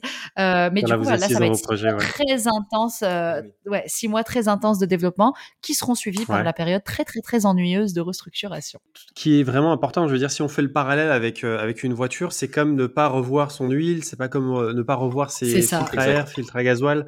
euh, au bout d'un moment, on va s'arrêter. Les gens voient la carrosserie, en fait, et c'est ça qui donne envie. Oh, une jolie voiture, c'est ça que j'ai envie. Il y a des Exact. sièges, mais en fait, derrière, est-ce que, est-ce que, est-ce qu'on peut rouler? Est-ce qu'on peut rouler longtemps? Est-ce qu'on peut tenir? Surtout ça. que c'est, c'est pas une course, Mm. enfin, c'est pas une accélération, enfin, c'est pas un sprint, mais c'est, j'ai l'impression que c'est plutôt un marathon, finalement, l'entrepreneuriat. Et en effet, tu as des gens, au bout d'un Mhm. moment, qui arrêtent. Un gros point de côté Mhm. euh, fatal, euh, parce qu'on n'a pas été assez, assez solide. Euh, et en même temps aussi, il y a ces- cette succession de phases, mais en même temps aussi, il y a les premières années. Alors, on peut aller plus ou moins vite, mais les premières années, on va construire comme construire un bâtiment au final. On va passer beaucoup de temps sur les fondations. Et quand on passe comme ça dehors, on va regarder, on va se dire, mais le chantier n'avance pas, alors qu'en effet, on fait les fondations qui sont au sous-sol, qu'on ne voit pas. Et après, les résultats vont venir. Et euh, la qualité des fondations fera qu'on aura plus ou moins d'étages. Et est-ce qu'ils vont rester longtemps? Je veux dire, on a un petit quelque chose, boum, t'as l'immeuble qui tombe. Ah, ça, c'est fort dommage. Surtout quand c'est un investissement dans ça. le temps, c'est un investissement d'argent, on met sa santé, on met sa famille. Surtout que beaucoup autour de toi attendent que tu rates pour te dire, bah écoute, j'avais raison, il fallait m'écouter. Alors que ce là je veux dire, c'est Ah bah pas comme ça et c'est assez frustrant. Mais il y, y, a Zia, il y a la méthode d'anglais, il y a l'entreprise, il y a du coup les process que vous avez revus, euh, consolidés, vous avez vu des avocats, vous avez fait grossir les équipes, mais en même temps, j'ai l'impression que Zia, enfin Zia plutôt Al-Ahmad du coup et Bilal, c'est aussi de la productivité, de l'organisation et il y a un planeur qui sort fin 2020 si je me trompe pas. Comment ça se fait? ça. Comment vous arrivez à accumuler tout ça? Est-ce que c'est parce que vous êtes très organisé que du coup vous avez sorti un truc sur l'organisation ou? Alors, bah, c'est dans la même optique que, que ce que je disais tout à l'heure, c'est-à-dire que je trouvais pas de planeur qui me convenait. Euh, du coup, bah, naturellement, euh, mon instinct premier, c'est voilà. de me dire, bah, je vais le développer moi-même. Voilà, aussi simple Super. que ça. Alors, tu sais, moi, j'ai pas de voiture volante. Si un jour, voilà, t'as un peu de temps, n'hésite pas. Ça peut aller plus vite pour euh, survoler les bouchons. je vais essayer, je vais essayer. Non, mais c'est vrai que, en fait, plus le temps passe et plus il y a l'expérience aussi, euh, plus je me vois me lancer dans des domaines auxquels j'aurais jamais pensé. Là, par exemple, euh, je prenais des produits pour les cheveux. En fait, elles ont lancé Mhm. leur, leur gamme de, de, de produits. Leurs produits sont géniaux, mais vraiment géniaux. Par contre, tout le reste, vraiment, j'espère qu'elles le prendront pas mal si elles m'entendent. De toute façon, je leur ai dit. Packaging, Mais communication. c'est catastrophique. Ouais. communication catastrophique, gestion catastrophique. Et justement, je me rappelle quand j'étais partie euh, me faire coiffer la dernière fois, j'ai passé deux fois plus de temps que prévu parce que j'essaie de leur donner plein de conseils, mais je vois que bon, euh, c'est compliqué. Euh, Mhm. Et du coup, instinctivement, je me disais, mais j'aimerais trop racheter leur marque parce que leur produit, il a tellement de potentiel, mais il est, enfin, je pense que l'entrepreneuriat, c'est pas non plus, oui, c'est très mal vendu, très très mal C'est pas juste, juste le produit en lui-même, mais en effet, tout ce qu'il y a autour. C'est exactement ça. Et c'est trop dommage parce que justement, il y a plein de gens pour qui c'est l'inverse. C'est-à-dire qu'ils ont ce qu'il faut pour euh, pouvoir vendre un produit, mais ils n'ont pas trouvé le bon produit. Et là, je me dis, mais c'est trop ouais. dommage. Quoi. Le produit, il a un potentiel incroyable, mais euh, c'est- géré n'importe comment. quoi. C'est dommage. Euh, je pense qu'elles se sont pas formées du tout. Je pense que voilà, il y a, il y a- en fait, il y a eu ce truc un peu de, bah, on a une idée, on la lance, euh, mais derrière, euh, il y a rien eu. Alors que voilà, moi par exemple, je suis quelqu'un de très autodidacte, c'est-à-dire que j'ai pas forcément suivi de formation ou quoi pour pouvoir me lancer Mhm. dans l'entrepreneuriat, mais par contre, je me suis formée à fond à travers des livres, des articles, des vidéos, des choses comme ça. Euh, c'est-à-dire ouais. que voilà, faut pas confondre le fait d'être autodidacte avec le fait de ne rien apprendre du tout. C'est pas du tout ça. Bien au contraire, Euh, c'est une formation continue. C'est ça. Ouais. On peut ne pas forcément passer par plein de formations ou des études ou quoi, mais par contre derrière, Mm. euh, faut charbonner très très dur pour euh, euh, voilà lire plein de livres, lire plein d'articles, regarder plein de vidéos. Enfin, c'est très important. On est trop dans une société où bah, tu as tel diplôme, du coup, tu seras tel expert. En fait, non, autodidacte, Ouais. en effet, c'est apprendre tous les jours. Apprendre aussi en faisant. C'est aussi une dimension intéressante de l'entrepreneuriat. En fait, tu as un problème, bah, tu essaies de le résoudre. Tu as un problème, tu essaies de le résoudre. Et tu avances comme ça. Et en effet aussi, c'est de l'empathie. Là, tout à l'heure, tu parlais bah, du coup de tout- toute la communication, mais au sens large. Euh, en fait, moi, je fais le parallèle avec euh, un livre que j'ai coécrit avec mon épouse. On se dit, ok, c'est un livre qu'on va donner, mais on veut honorer en même temps les personnes qui vont acheter ce livre. Donc, qu'est-ce qu'on a fait? Mhm. C'est que on leur a envoyé le livre dans un- du papier de soie, avec une jolie carte, avec un coffret noir, avec des écritures en doré, avec pas mal de choses qui Ouais. font que l'expérience client commence au moment où tu mets les mains sur le colis, et pas juste au moment ça. où tu te plonges dans la lecture du livre. Donc, on peut faire le parallèle en effet avec le planeur ou avec la formation. Je veux dire, c'est vraiment tout ce qu'il y a autour, tout ce qui te met vraiment dans de bonnes dispositions pour te sentir bien, sentir respecté et surtout euh, sentir chéri en fait par la personne en fait euh, du coup l'entrepreneur derrière qui t'apporte ce, cette solution. J'avais commandé une fois, la commande avait pris une éternité à arriver. Euh, je sais mmh. personnellement que du coup elles n'ont pas forcément énormément de clients, donc je comprenais pas pourquoi ça prenait autant de temps à arriver. mais du coup je commande une deuxième fois parce que là encore elles ont un excellent produit, donc je me suis dit bon allez tant pis, je vais recommander. C'est ça. Et en fait la deuxième fois du coup elles me disent bah puisque la commande a pris du temps la dernière fois, on va te donner un code promo. Sauf que là, la commande reprend une éternité à arriver. Et je me dis, mais c'est fou, elles retiennent pas la leçon. C'est incroyable parce que bah, l'expérience client, elle est complètement gâchée pour moi. C'est-à-dire que voilà, j'attends avec impatience un produit. Là, en plus, j'allais partir en vacances, donc j'en avais besoin avant de partir. Euh, et il faut mmh que moi, j'aille les relancer pour qu'elles envoient mon colis à la poste. C'est vraiment dommage au final. Enfin, voilà. Et ça, en fait, quelque part, du coup, ça ramène aussi à une, à une sorte de, à une sorte de miscon... le mot en français, misconception. Comment on dit déjà On parle d'anglais de toute façon. Une mauvaise compréhension d'eux, peut-être. Euh, voilà, qui est que euh, il faut forcément avoir, euh, enfin, la, la, passion d'un produit ou la passion de d'un service pour pouvoir le vendre correctement. Alors qu'au final, euh, il faut, Dans les faut quelque part se former, il faut aller chercher. Euh, on peut très bien en fait vendre un produit dans lequel on voilà on n'est pas spécialement intéressé, mais on sait qu'il peut répondre à un besoin et on sait le vendre. Euh, et on peut en fait en faire quelque chose d'incroyable. Et au-delà de ça, on peut avoir un produit qui est mais magnifique, incroyable, qui, qui serait révolutionnaire et il finit par tomber dans l'oubli en fait parce qu'on n'a pas su le vendre, on n'a pas su le présenter aux bonnes personnes, on n'a pas su bah, Exactement. justement. Tu parlais d'une expérience client, on n'a pas su créer l'expérience client autour. Et euh, bah, Apple, c'est l'expérience client. Apple, c'est un produit qui en soi, comparé à d'autres d'autres produits euh, similaires, euh, ne brille pas forcément. Quand tu achètes un iPhone ou que tu achètes un smartphone, euh, enfin similaire, enfin voilà, de, de, de, même gamme chez Samsung ou d'autres, tu peux trouver plus performant. Typiquement, il faut après les mêmes choses. C'est ça. Mais il y a toute l'expérience en fait autour. Il y a le fait que quand tu vas acheter ton, ton téléphone, tu as quelqu'un qui vient te parler et te demander quels sont tes besoins. Tu as le, la boutique qui est magnifique. tu as derrière les, les services. L'ouverture de la boîte aussi, c'est un moment très tu plaisant. As les, tu as les services, en fait, tout est extrêmement fluide tu changes, tu changes d'iPhone, tu passes d'un iPhone à l'autre, c'est, tu vois même pas la différence, alors que sur un téléphone sous Android, c'est un peu plus laborieux. Il y a tout ça en fait, c'est fait que euh, c'est pas juste de la cosmétique ou de l'enrobage ou vendre du vent entre guillemets, c'est vraiment respecter la personne que tu as en face. Vraiment, on parle de délai de livraison, on parle de communication. Des fois, qu'on a des problèmes, bah, en fait, on met la tête dans le sable et on se dit, de toute façon, ils seront patients. Non, il y a des gens qui peuvent éventuellement avoir besoin de ce produit et prendre un avion, comme tu l'as cité tout à l'heure. Il y a aussi, bah, on reçoit quelque chose, mais est-ce qu'on a un guide explicatif à côté? Est-ce que, bah, est-ce qu'on est, parce qu'on n'est pas dans la tête en fait des personnes? Et justement, il faut simplifier au maximum. C'est pas vendre du vent, c'est pas, c'est pas ça en fait. Ce qu'il faut comprendre, c'est vraiment respecter la personne en face et se dire, je vais être empathique, je me mets à sa place. Il reçoit mon produit. Est-ce que tout ce que j'ai fait va le mettre dans de bonnes dispositions pour qu'en fait il utilise au mieux ce produit et en plus de ça, il va pouvoir en parler à d'autres personnes et recommander chez toi. Donc sur le plan entrepreneurial, en effet, c'est un bel investissement de penser à tout ça et pas juste au produit en lui-même qui normalement de base en fait doit répondre aux besoins. De base, il doit être bien. Donc là tout à l'heure on parlait d'un planeur, donc de base en fait il doit être bien structuré, bien organisé, faire mieux que la concurrence parce qu'en effet tu tu, tu trouvais pas ton compte et aussi il doit être joli, attrayant, euh, donner envie de le remplir. Donc euh, vraiment, il y a tout ça et c'est une réflexion du coup que vous poussez parce qu'on a parlé de process tout à l'heure pour que l'entreprise fonctionne bien. On parle de produits, donc qui répond à des besoins, des choses. Voilà, vous, vous les faites parce que ça n'existe pas. Et en même temps, là, vous parlez d'expérience client. Là, en fait, j'ai l'impression que ce podcast, c'est une série de conseils finalement pour bien réussir dans l'entrepreneuriat et c'est et c'est super. On en a plein à donner, mais ça prendrait des heures. Et justement, là, tu, parlais de cosmétiques. Euh, un exemple qui me vient à l'esprit, c'est celui d'Amazon. Amazon, objectivement, le site est hyper moche. Ça donne vraiment pas envie. Oui. Et euh, de manière générale, euh, ça fait des années que c'est comme ça. La première fois que je suis tombé sur Amazon, je me suis dit, mais qu'est-ce que c'est que ce site? Il m'inspire pas confiance. Mais le truc, en fait, c'est que euh, Amazon propose une expérience client qui est incroyable. C'est-à-dire que tu as absolument tout de réuni à un même endroit et tu peux te faire livrer le lendemain. Et ça, en fait, ça, ça, ça vient supprimer en fait la friction. C'est-à-dire que moi, en tant que client, dans l'idéal, par, enfin, et en tant qu'humain, en fait, par défaut, je suis, je suis un peu paresseux je veux tout tout de suite. Euh, je veux les choses de la façon la plus simple possible. Je n'ai pas envie de me casser la tête. Alors, si je veux mm. quelque chose, je passe par Amazon. J'ai quelques clics à faire. C'est livré chez moi le lendemain. Ça m'évite de devoir mm, prendre ma mm. voiture, aller faire le tour, du, de, le tour de la ville pour essayer, voilà, pour passer de, de boutique en boutique. Exactement. Euh, ou même, ne serait-ce que par Internet, de passer sur plein de sites différents, avec un suivi client différent. Peut-être que je vais oublier euh, sur quel site je m'étais connecté.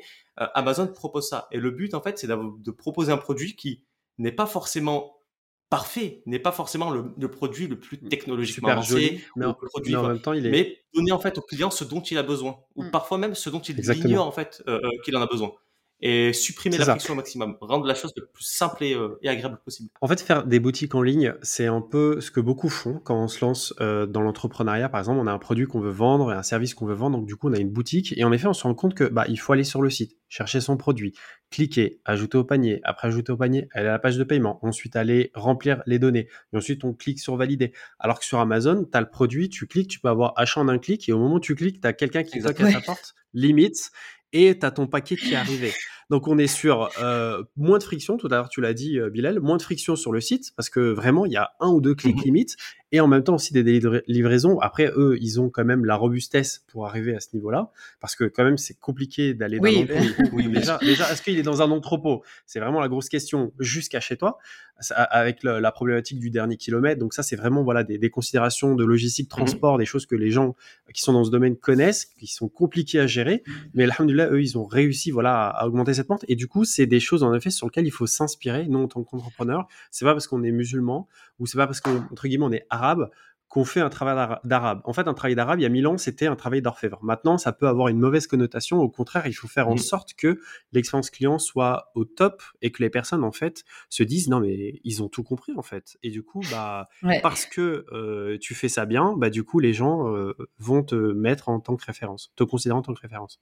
Bah, bah, typiquement, euh, typiquement on, a- on a tendance à croire souvent que les, les startups qui, qui explosent viennent toutes des États-Unis ou, ou au pire d'Europe. Euh, là, on a l'exemple en fait Mhm. d'une d'une startup euh, turque qui s'appelle Getir, Getir euh, et qui vient Ouais. du coup de s'implanter en France. Et en fait, ils te Ouais. livrent, ils te livrent tes courses à, à domicile. Et le truc, c'est- qu'ils se sont pas arrêtés là. Et je les cite en fait parce que typiquement, là, on vient de, de faire appel à eux. Juste avant le podcast, en fait, bah, tu l'as dit, on avait énormément de problèmes techniques. Et on s'est rendu Ouais. compte en fait qu'il nous manquait euh, enfin, un casque ou une paire d'écouteurs. Ouais. Euh, et on s'est mis à déballer les cartons parce que voilà, on est en plein déménagement. On commence à chercher et on ne trouve pas. Et euh, je commence à réfléchir. Je me dis bon, euh, est-ce qu'il n'y a pas euh, une vieille paire d'écouteurs que je peux essayer de rafistoler? Euh, C'est aussi mon petit côté bricoleur. Euh, ou alors est-ce que voilà, je, je fais un saut du coup, euh, voilà, dans le dans le magasin d'à côté, voir s'il y en a? Et là, Rahma me dit ah, mais attends, je vais voir s'il y en a pas sur Getir. Et elle Ouais. ouvre en fait son application et euh, dix minutes plus tard, on nous avait livré deux paires d'écouteurs à la maison. ouais, c'est incroyable. Subhanallah. Et ça, en fait, c'est justement, juste c'est ce genre de choses qu'il faut. euh, En fait, c'est c'est des choses qui, une fois qu'elles rentrent dans ta vie, tu te dis, mais comment, Ouais. quelque part, Ouais, comment j'ai fait en- pour vivre m'en sans? Passer Avant, comment j'ai pu vivre euh, voilà, sans ça avant? Et euh, un Oui. produit ou un service qui est réussi, c'est un produit que tu vas, ben, comme Rahma, tu disais tout à l'heure, le, le, le, euh, le produit que tu, les produits euh, capillaires que tu as Ouais. commandés, l'expérience client avait été mauvaise, mais quelque part, tu as voulu Mhm. Recommander le produit. Ouais. Donc, ils ont, elles ont une partie en, en fait, fait, de l'équation, mais il manque l'autre. C'est ça. Le truc, c'est que si jamais je trouve un produit similaire ailleurs, je vais clairement arrêter de commander. C'est ça qui est dommage. Alors que si elles avaient réussi à me fidéliser avec une bonne expérience client, ben, je vais pas me. Parce que c'est risqué de tester un autre produit toujours. hein. Si, si j'avais trouvé. Euh, si je trouve un autre produit capillaire euh, qui me donne des promesses similaires, je vais être un petit peu frileuse à changer parce que je vais me dire pourquoi est-ce que je vais changer? Je suis déjà sur un produit qui me convient, etc. Mais là, l'expérience Mhm. client est tellement mauvaise que je vais être beaucoup plus enclin à euh, justement faire ce switch. Donc quelque part en fait, on a une équation où on a, euh, enfin on a, on a une recette en fait où on a vraiment deux ingrédients principaux. Premièrement, un bon produit, un bon service. Qui, tu parlais tout à l'heure de product euh, market fit, donc un bon produit, un bon service qui va être adressé à la bonne personne. Ouais. Et de l'autre côté, toute l'expérience en fait qui va autour.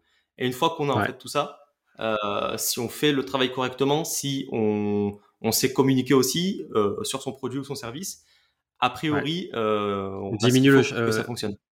C'est ça, on diminue le- la probabilité de d'échouer au final. Exact.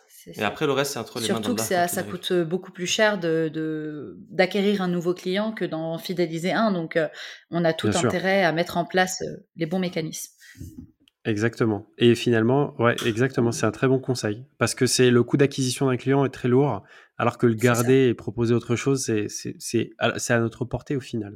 Alors, l'heure Ouais. tourne, en fait, ça va super vite. Je pense qu'on pourrait rester très longtemps à discuter de plein de sujets. Moi, je vous ai découvert sur Instagram, en fait. Je me lançais à peine, parce qu'on parlait de communication et on a besoin d'une fenêtre ouverte, en fait, vers le monde. Instagram, c'est une très belle fenêtre. Enfin, on y trouve des bonnes choses comme on y trouve des moins bonnes choses. Après, ça dépend de notre utilisation. En tout cas, pour un entrepreneur, c'est complètement approprié. Et en fait, j'ai découvert du coup vos- vos- votre compte, euh, vos posts. On peut se dire que, bah, en fait, c'est des amoureux de voyage. Euh, on voit aussi pas mal de mugs. Il y a peut-être une histoire avec ces mugs. euh, on voit aussi, euh, voilà, des, des, jolies photos, mais en fait, quand on creuse un peu, c'est beaucoup de textes très bien écrits. J'ai l'impression quand même que tous les deux, vous avez une très belle plume. Vous n'êtes pas dit un jour Merci. pourquoi pas écrire un livre au final? Parce que déjà, votre parcours, il est, il est assez atypique, assez intéressant à écouter, mais il y a une très belle plume et, et vraiment, euh, c'est dommage parce qu'Instagram, c'est vraiment, tu sais, le, le matu vu, c'est le, les couleurs, c'est les ouais. paillettes, mais euh, ça vous rend pas honneur en fait. C'est vraiment des jolis textes qu'on retrouve derrière, euh, des pans de votre vie, Merci. de l'introspection. Euh, pourquoi, pourquoi ce besoin d'écrire? Est-ce que c'est peut-être aussi un, un, après une longue journée de travail, un moyen derrière de, de décompresser? Euh, alors, en fait, on a un rapport très différent, euh, Bilal et moi, euh, à l'écriture. Bilal, c'est quelqu'un qui a toujours eu une très, très, très belle plume, mais même pas forcément dans le style d'écriture que j'ai moi. C'est-à-dire que Bilal, je, enfin, je l'ai toujours vu dans l'écriture de romans. Donc, Bilal a une mmh très, très, très belle plume, mais je le vois plutôt dans l'écriture de romans. Moi, personnellement, euh, c'est un moyen pour moi de rendre les choses accessibles euh, aux autres. C'est-à-dire que, en fait, j'ai constamment face à moi des personnes qui sont perdues, qui ont l'impression que euh, certaines choses sont insurmontables. Voilà, la confiance en soi, l'entrepreneuriat, euh, je sais pas, euh, la, la, capacité d'apprendre à dire non, enfin, oui. vraiment tout un tas de sujets qui, pour moi, avec Justement. les années, sont devenus c'est ça, sont devenus simplissimes. Vraiment, j'ai moi-même été dans cette euh, situation-là plus jeune et aujourd'hui, c'est des sujets qui pour moi sont clairs comme de l'eau de roche. Mais je vois que c'est pas forcément le cas de tout le monde et, et ces textes, c'est un peu un moyen pour moi justement, oui, de rendre ces notions-là euh, plus accessibles, de montrer aussi mon exemple, c'est-à-dire que je pense que je reviens euh, euh, d'assez loin. Euh, donc euh, voilà, de, de, d'à la fois euh, raconter un petit peu mon histoire, mais aussi de proposer des, des, solutions concrètes, parce que je sais que c'est aussi ce que les gens recherchent. Euh, ils en ont un peu marre des discours très abstraits et qui se veulent. Crois en toi, tu peux le faire. Ouais, voilà, crois en toi, tu peux ouais. le faire. Bon, ça, ça va bien deux minutes, mais mais on aimerait bien du concret aussi. Donc c'est ce que j'essaye de faire loin, à travers mes ouais. textes. C'est ça, j'essaye vraiment de donner du concret. Et d'éviter d'enfoncer les portes ouvertes. C'est ça, surtout. Alors, Exactement. Alors j'aime bien poser la question, est-ce que vous avez une anecdote par rapport à votre vécu, par rapport à ce que voilà, vous avez au quotidien? Mais j'ai plutôt posé une question euh, parce que j'ai l'impression qu'on a un peu le même profil sur ça. Combien de Wigo ou de TGV tu as raté pour une minute? Beaucoup trop. Est-ce est est que, est que, est que, votre, que, vie est décalée de 5 minutes? Voilà, c'est peut-être une question euh, bah, formulée en fait, parce que le, moi. On, on, on s'est rencontrés parce que j'ai raté un TGV. Ouais. C'est ça. C'est ça. On s'est rencontrés parce que moi, le, le jour même, retrouvé. du coup, j'avais, euh, ouais, ouais, le jour même, en fait, le car aller que je devais prendre, je l'avais loupé. Et Bilal, c'est le car retour qu'il avait loupé. Non, c'est le TGV. Euh, le TGV, ouais. pardon. En fait, ouais, retour euh, qu'il avait loupé. Et du coup, il s'est retrouvé à prendre un, un, un car alors qu'à la base, il devait prendre un TGV. Mais encore Donc, une fois, ça, c'est euh, de... littéralement comme ça qu'on s'est rencontrés. Encore une fois, c'est une sorte d'impulsivité, mais de mon côté, pour le coup.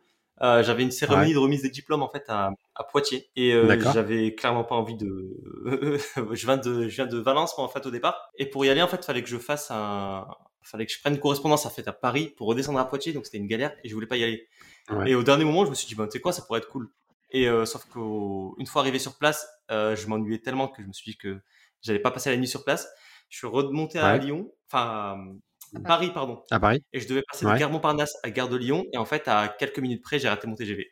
Du coup, en fait, j'ai pris ah, un, un, un, bus, un, un, car, et c'est là que j'ai rencontré. Euh, mais, mais, ça, malheureusement, ça n'a pas changé. Hein. Je me rappelle encore de nous il n'y a pas si longtemps, il y a quelques mois, là, en train de courir avec nos, nos sacs, euh, le siège à auto ouais. à l'aéroport, parce qu'on.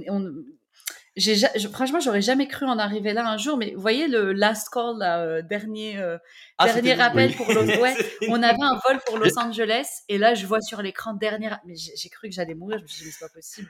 Ah, on mais peut pas louper le ah, vol. Et surtout, comment est-ce qu'on en est arrivé là? courir, du coup. ça va, ça va, tu t'en sors. Oh oui, vas-y. Ah non, mais ah, j'avais une trace horrible avec le, le, siège auto, là, sur le bras. Ah non, mais c'était, c'était une catastrophe. Mais oui, en fait. Je pense qu'on pourrait euh, tourner un podcast, on pourrait tourner un podcast sur ce sujet sujet. En fait, tu sais, si tu cours, t'as peur, tu te dis mince mon billet. Après, ça peut être un avion, ça peut être un Ouigo, un TGV, mais à chaque fois, c'est quand même chiant. Et du coup, tu en perds tes poumons. Pour les fois oui. où tu arrives à quand même avoir euh, soit ta correspondance, donc ton avion, ton, ton, bus ou tout ce que tu veux, euh, tu rentres il te faut quand même une demi-heure pour retrouver ton souffle, enlever Oui. cette, euh, cette sensation de Ouais. sang dans la bouche, euh, retrouver un- une température normale, retrouver tes idées. Et c'est à chaque fois pareil. Et à chaque fois, tu te dis plus jamais ça. Non, il faut que je fasse attention. Le plus jamais. Le plus jamais, ça c'est. Ah, franchement, c'est Bilal l'expert du plus jamais. hein.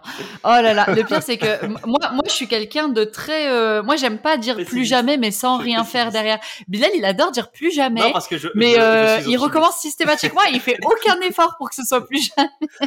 Non, mais par contre, par contre, ce qui est, ce qui est par contre incroyable, c'est quand tu réussis en fait par la suite à avoir, euh, enfin, avoir de l'avance même sur ton trajet et que tu arrives sur place Ouais. et tu te rends compte qu'en fait c'est ça que les gens vivent. Je me dis mais en fait les Ouais. gens vivent ça. Mais Ah ouais. la, la vie est douce. T'as le temps d'arriver à l'aéroport, te prendre un, te prendre un thé, te poser, respirer. Tu fais l'enregistrement. Bah, Une fois, on est arrivé premier avant tout le monde. Ah oui, on est arrivé avant Ah, tout c'était le monde. incroyable. Sauf que on a quand même réussi à se mettre en retard parce qu'au final, on est parti manger. Mais en fait, on, a, Ah on était tellement bien. vous étiez, fait. vous étiez, On- on vous voulait étiez tout trop large. C'est ça. En fait- on en était fait, parce à arriver et ouais. On va être de mauvais conseils, malheureusement, parce que même moi, les fois où je suis arrivé un peu à l'heure ou normal, tu sais, tu te sens mal, tu te dis mince, euh, ce quart d'heure, j'aurais pu faire j'ai plein de perdu du temps. J'aurais pu l'utiliser à faire autre chose. Exactement, c'est dis. ça. Et même moi, Ah, ça m'est arrivé aussi d'arriver à l'avance et d'être en fait devant la mauvaise porte dans un aéroport. Et tu cours quand même, et t'as le last call. Et vraiment, les gens, tu vois, ils- au loin, ils sont en train de te faire des signes en mode on va fermer la porte. Ou alors, t'as le TGV. Moi, ça m'est déjà arrivé une fois de rentrer dans un TGV. Ça s'est refermé sur moi. En plus, je courais avec quelqu'un qui était un peu comme moi, mais qui l'avait raté. Tu sens, tu sais, la, la déception sur son visage qui tape la porte en mode oh mince. Et en fait, le- le- les trois minutes que tu voulais gagner en faisant je sais pas quoi chez toi, et du coup, bah, t'as pris ton ça. métro à l'arrache, t'as pris ton erreur à l'arrache. Mais au final, quand en effet tu rates ton train et que t'en as pour deux heures, là, tu te sens un peu bête quand même. Mais bon, Et ça, ça t'est déjà arrivé de, de on renouvelle. mauvais train? Ça t'est déjà arrivé de prendre le mauvais train parce que justement en fait t'étais euh, t'as- t'étais t'étais beaucoup trop dans le dans le rush et euh, Je sens le vécu là. Je sens le vécu là. Ah bah ça, Alors non. Il a beaucoup plus de vécu que moi là-dessus, hein, clairement. Moi, Bon je bah. me soigne, mais mais- euh, c'est une euh, non, en catastrophe. fait, à, partir de 2000, euh, c'était quoi? C'était 2016 ou 2017 Ouais. Je prenais le, le TGV en fait très très très très très souvent. Je devais le prendre euh, 3 3 5 fois dans la semaine. Euh, et voilà, 3 5 allers-retours dans la semaine et du coup euh, forcément euh, Ouais. il y avait énormément de de fois où j'étais très très très Mais, mais là, c'est pareil, depuis qu'on est installé à Istanbul, on a notre fille là, elle a fait plus de 20 vols, 20, 20 vols, 20 vols pardon, en moins de deux ans. Donc Ah euh, autant, ouais, euh, clairement, elle est bien 90% formée, de ses aussi. vols, on était en retard. Ouais, Elle est bien Aïe, formée en retard aussi. ouais, elle est bien formée au retard, oui. Ça c'est Bah, clair. tout à l'heure, on parlait, on parlait des- d'écrits, on parlait, on parlait d'écrits, de projets de livres. J'ai l'impression qu'on tient quelque chose, un beau concept. L'histoire de quelqu'un qui a, qui a cinq minutes de. Sa vie est décalée de cinq minutes. Et euh, c'est fou, Ouais, mais. ça. euh, C'est. Mais vrai que j'aimerais, euh, c'est un projet que je garde en tête. J'aimerais vraiment beaucoup écrire un livre, euh, mais je pense que j'attends un peu de gagner en expérience et de gagner en euh, en années entre guillemets. Je me dis qu'à 25 ans, certes, alhamdoulilah, j'ai vécu pas mal de choses, mais euh, je pense que ça ça pourrait être mieux plus tard entre guillemets. Donc euh, pour l'instant, c'est vrai que j'attends un peu. Euh, j'attends de vivre encore plus d'expériences, de, de faire Voilà. plus de choses. Euh, mais, c'est vrai que c'est un projet qui m'intéresserait on beaucoup. voit les choses assez. J'estime aussi que, certes, euh, le- le- la sagesse n'attend pas forcément le, le nombre des années, mais euh, Ouais. avant. euh, Mais ça laisse plus de temps voilà, pour vivre des plus- expériences, plus- ouais, forcément. exactement. Plus tu accumules d'expérience, Ouais. plus le temps passe, et plus euh, toi-même, tu peux ne serait-ce que te à sentir euh, légitime à, à, à- à donner un peu plus ton avis et à, et à restructurer aussi euh, bah, quelque part un peu, un Bien peu sûr. ton vécu. Ouais. Bien sûr, parce que euh, c'est une, c'est une grosse responsabilité d'écrire un livre, en effet, Bien parce sûr. que tu, quelque part, tu as un peu orienté la pensée et autant le faire en étant, en se sentant légitime. Mais j'ai l'impression que d'ici là, voilà, il y aura peut-être des films, il y aura peut-être des fusées que vous voudrez construire éventuellement. Des choses, voilà, plus accessibles, on va dire.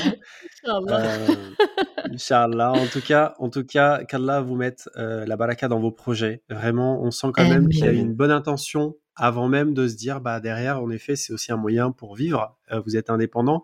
Je veux dire, c'est quand même, alhamdoulilah, un privilège de de- de- de- d'être son propre patron, une expression que j'aime pas trop, mais c'est un peu finalement ça, c'est de se donner soi-même du travail, d'avoir des revenus directement corrélés euh, à l'effort qu'on fournit.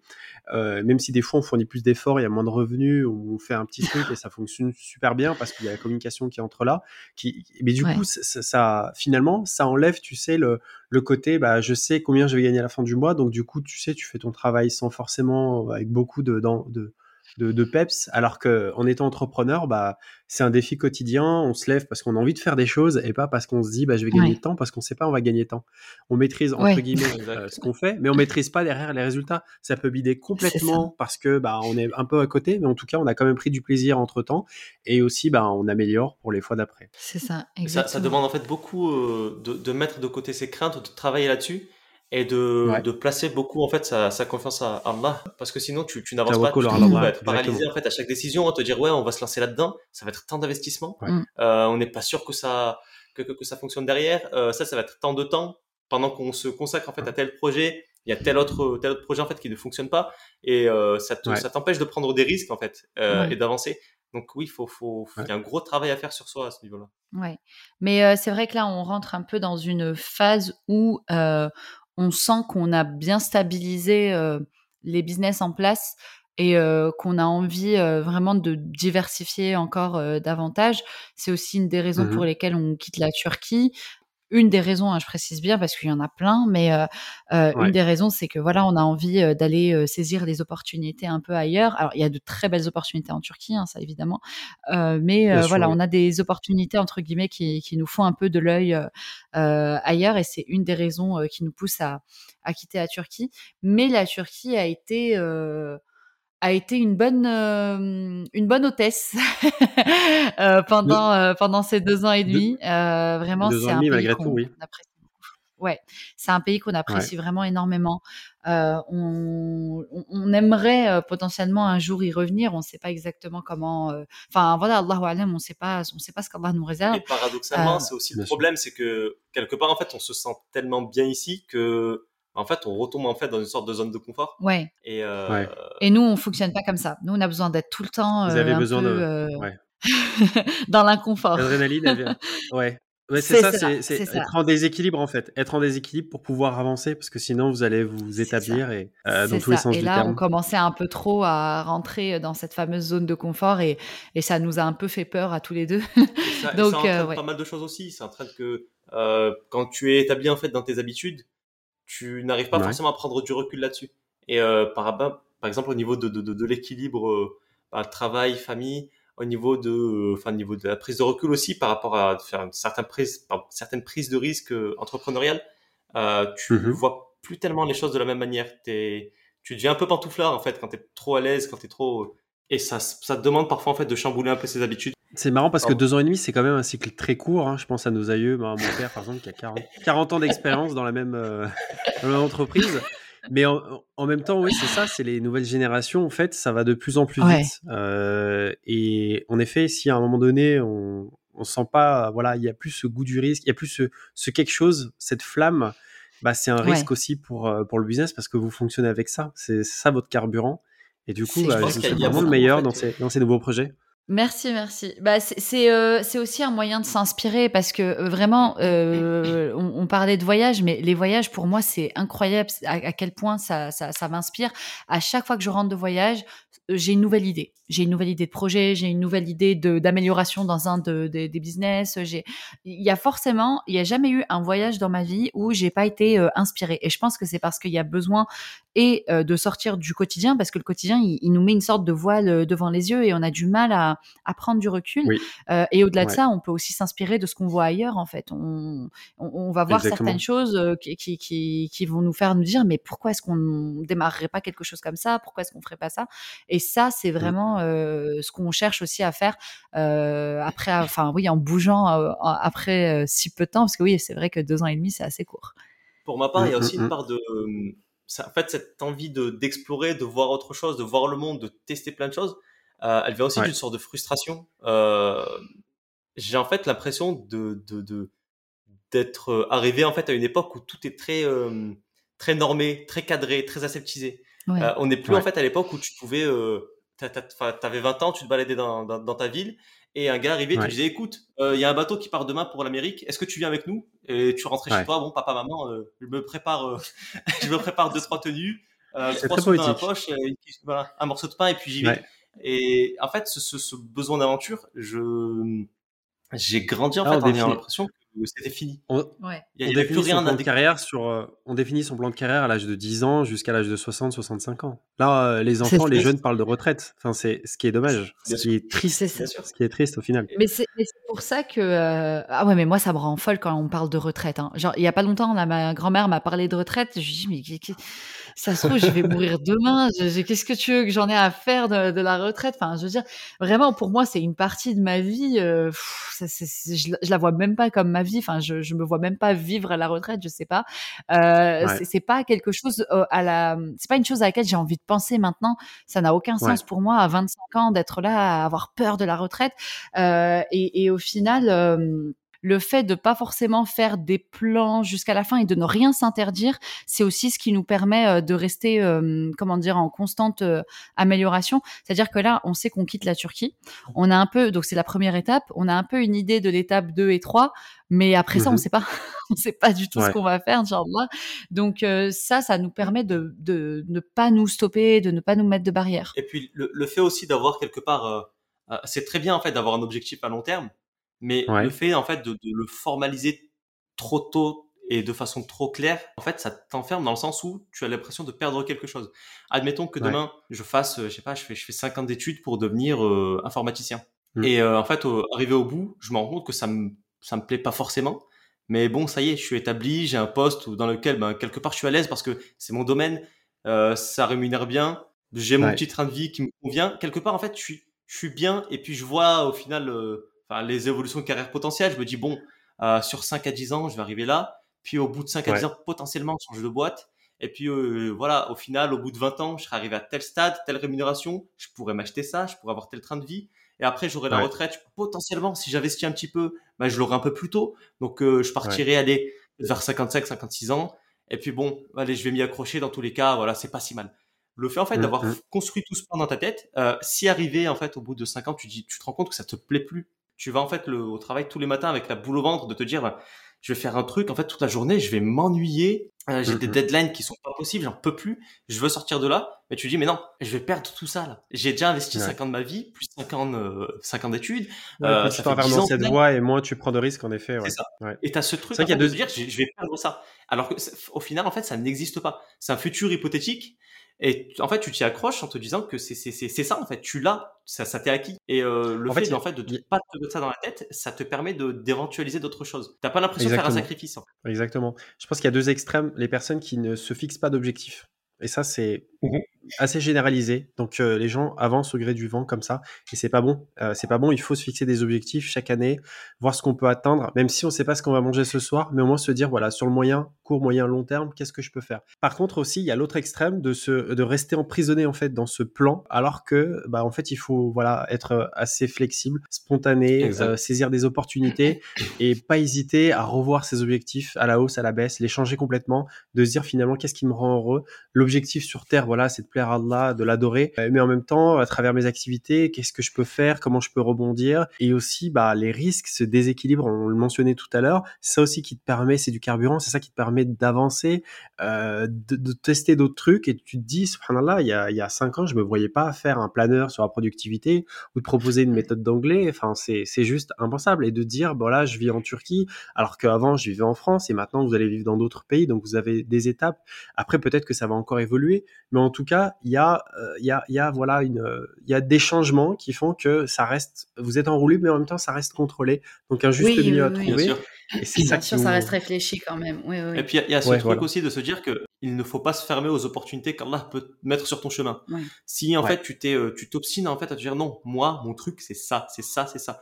Bah, en fait, tu ne vois pas. Ouais. Tu peux, tu peux te retrouver à ne pas voir les signes. Tu peux te retrouver à ne pas, euh, à ne pas saisir, en fait, une, une opportunité qui, qui ben, s'offre à toi, mais de façon extrêmement, extrêmement évidente.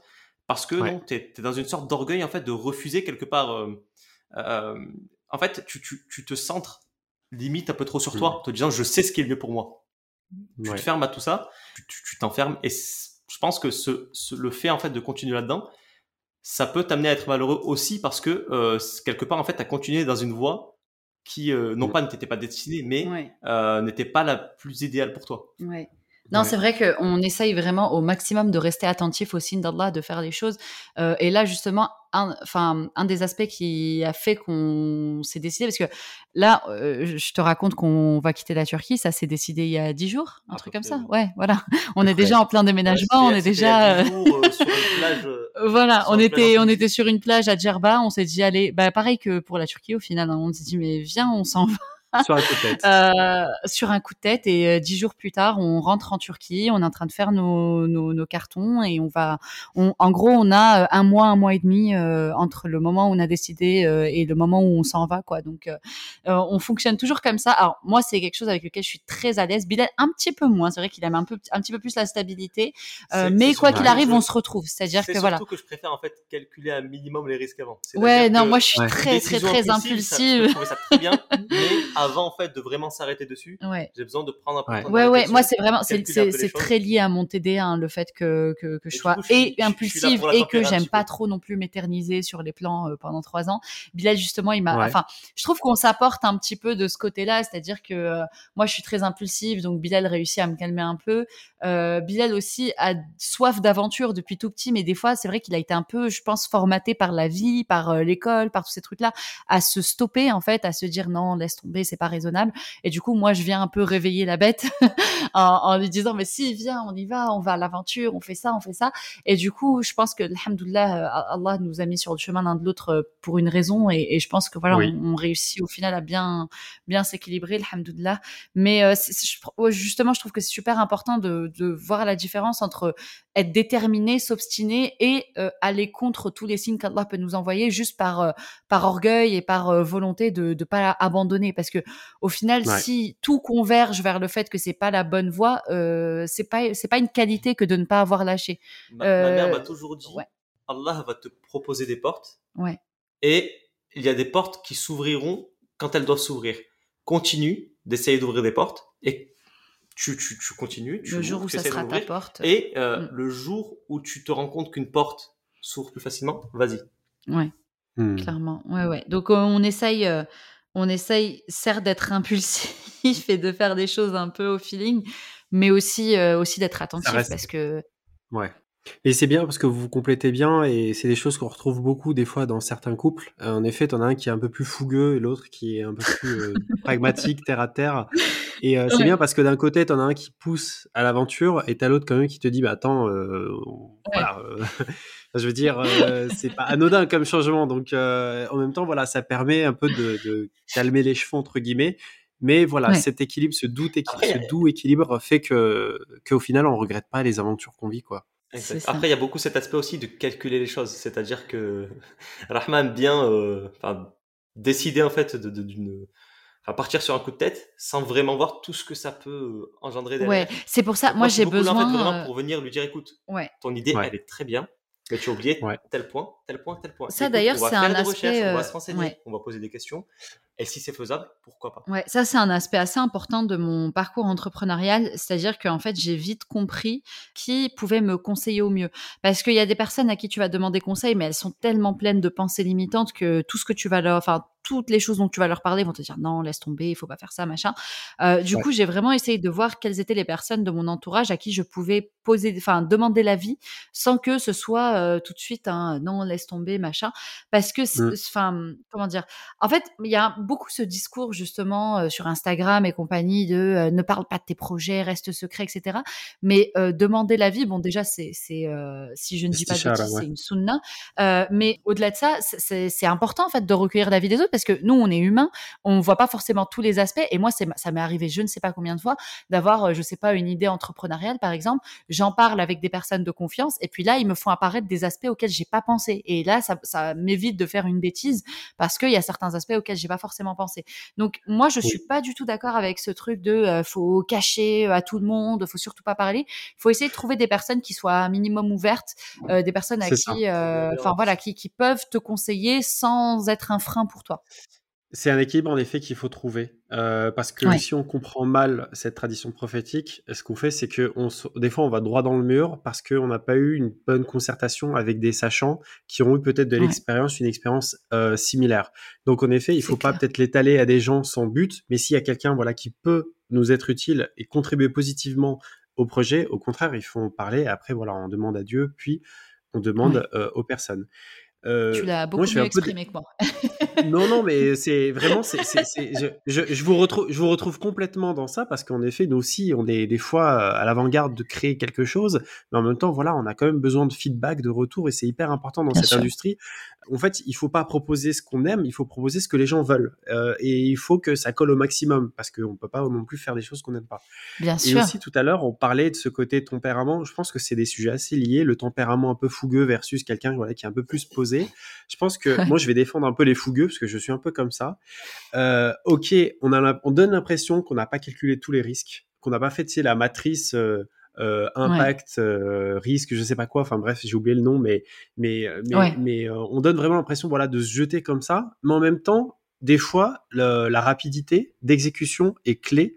il faut des fois avoir un mmh. temps ou deux temps d'avance justement pour pouvoir tirer son épingle du jeu et c'est hyper important et c'est pas grave en cours de route de réévaluer un peu la direction, d'ajuster un tout petit peu, de mmh peut-être de, revoir un peu euh, le risque qu'on aurait attribué à tel euh, tel, enfin attribuer le coefficient à tel risque qu'on aurait qu'on aurait perçu ou pas, euh, pour pouvoir derrière quand même avancer, mais en même temps rester sur les rails.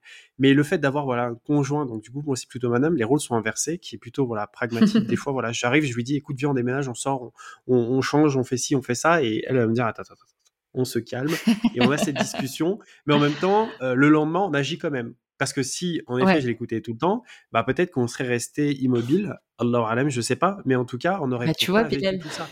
Mais au final, au final, personne ne regrette. Mais en même temps, voilà, chacun s'est maîtrisé dans un sens comme dans l'autre, en fait. Donc voilà, c'est ça qui fait. Finalement, c'est la moyenne en fait qui avance. C'est le, le, entre vous deux qui avance, et c'est ça qui est intéressant en fait. C'est travailler main dans la main. Une main ne peut pas applaudir toute seule, et machallah, vous avez euh, euh, des mains qui applaudissent très très bien. Merci, barakallah euh, barakallah, vraiment, c'est un très beau podcast. Euh, Machallah, on a une belle durée. Euh, je ne sais pas si vous avez d'autres choses à ajouter, mais je pense qu'on ne pourrait jamais terminer. En tout cas, c'était un plaisir d'échanger avec vous parce que vraiment, il y a beaucoup de belles choses qu'on peut tirer de ce podcast, de, l'écoute de, de, cette interview, parce que vraiment, Allahumma barak, vous avez un vécu qui est juste incroyable et vous n'avez même pas encore 30 ans. Ça me rappelle un peu, tu sais, les, les 30, euh, under 30. Alors, j'ai dit un mi en français, mi anglais, mais tu sais, ces gens qui révolutionnent un peu euh, et qui n'ont même pas 30 ans. Et, et on pourrait peut-être faire l'équivalence, dans le ah, monde musulman. C'est gentil. Et, et vraiment, c'était un honneur de, c'est un honneur. En tout cas, il y a beaucoup de maturité dans le propos c'est vraiment beaucoup de maturité et c'était euh, c'était vraiment passionnant. J'espère que vous aussi vous avez plu, cette aventure vous a plu et que l'échange euh, pourra, Inch'Allah, déboucher sur de belles initiatives de la part de nos auditeurs. Beaucoup, ouais. J'espère, euh, j'espère que ça pourra en inspirer certains et aussi en rassurer d'autres, je pense, parce que c'est vrai que l'entrepreneuriat, c'est quelque chose qui peut faire très peur. et on peut souvent, à, travers les réseaux sociaux, avoir l'impression que la personne est un robot, a des capacités que les autres n'ont pas, alors que bah, pas du tout. On a aussi, euh, on a aussi euh, nos loupés, on a aussi nos jours euh, compliqués. Et puis, bah, c'est difficile pour tout le monde, je pense. Même les personnes qui donnent en tout cas l'image dont on voit qu'ils réussissent, ces personnes-là ont leur crainte, ont leur peur, ont leur raté.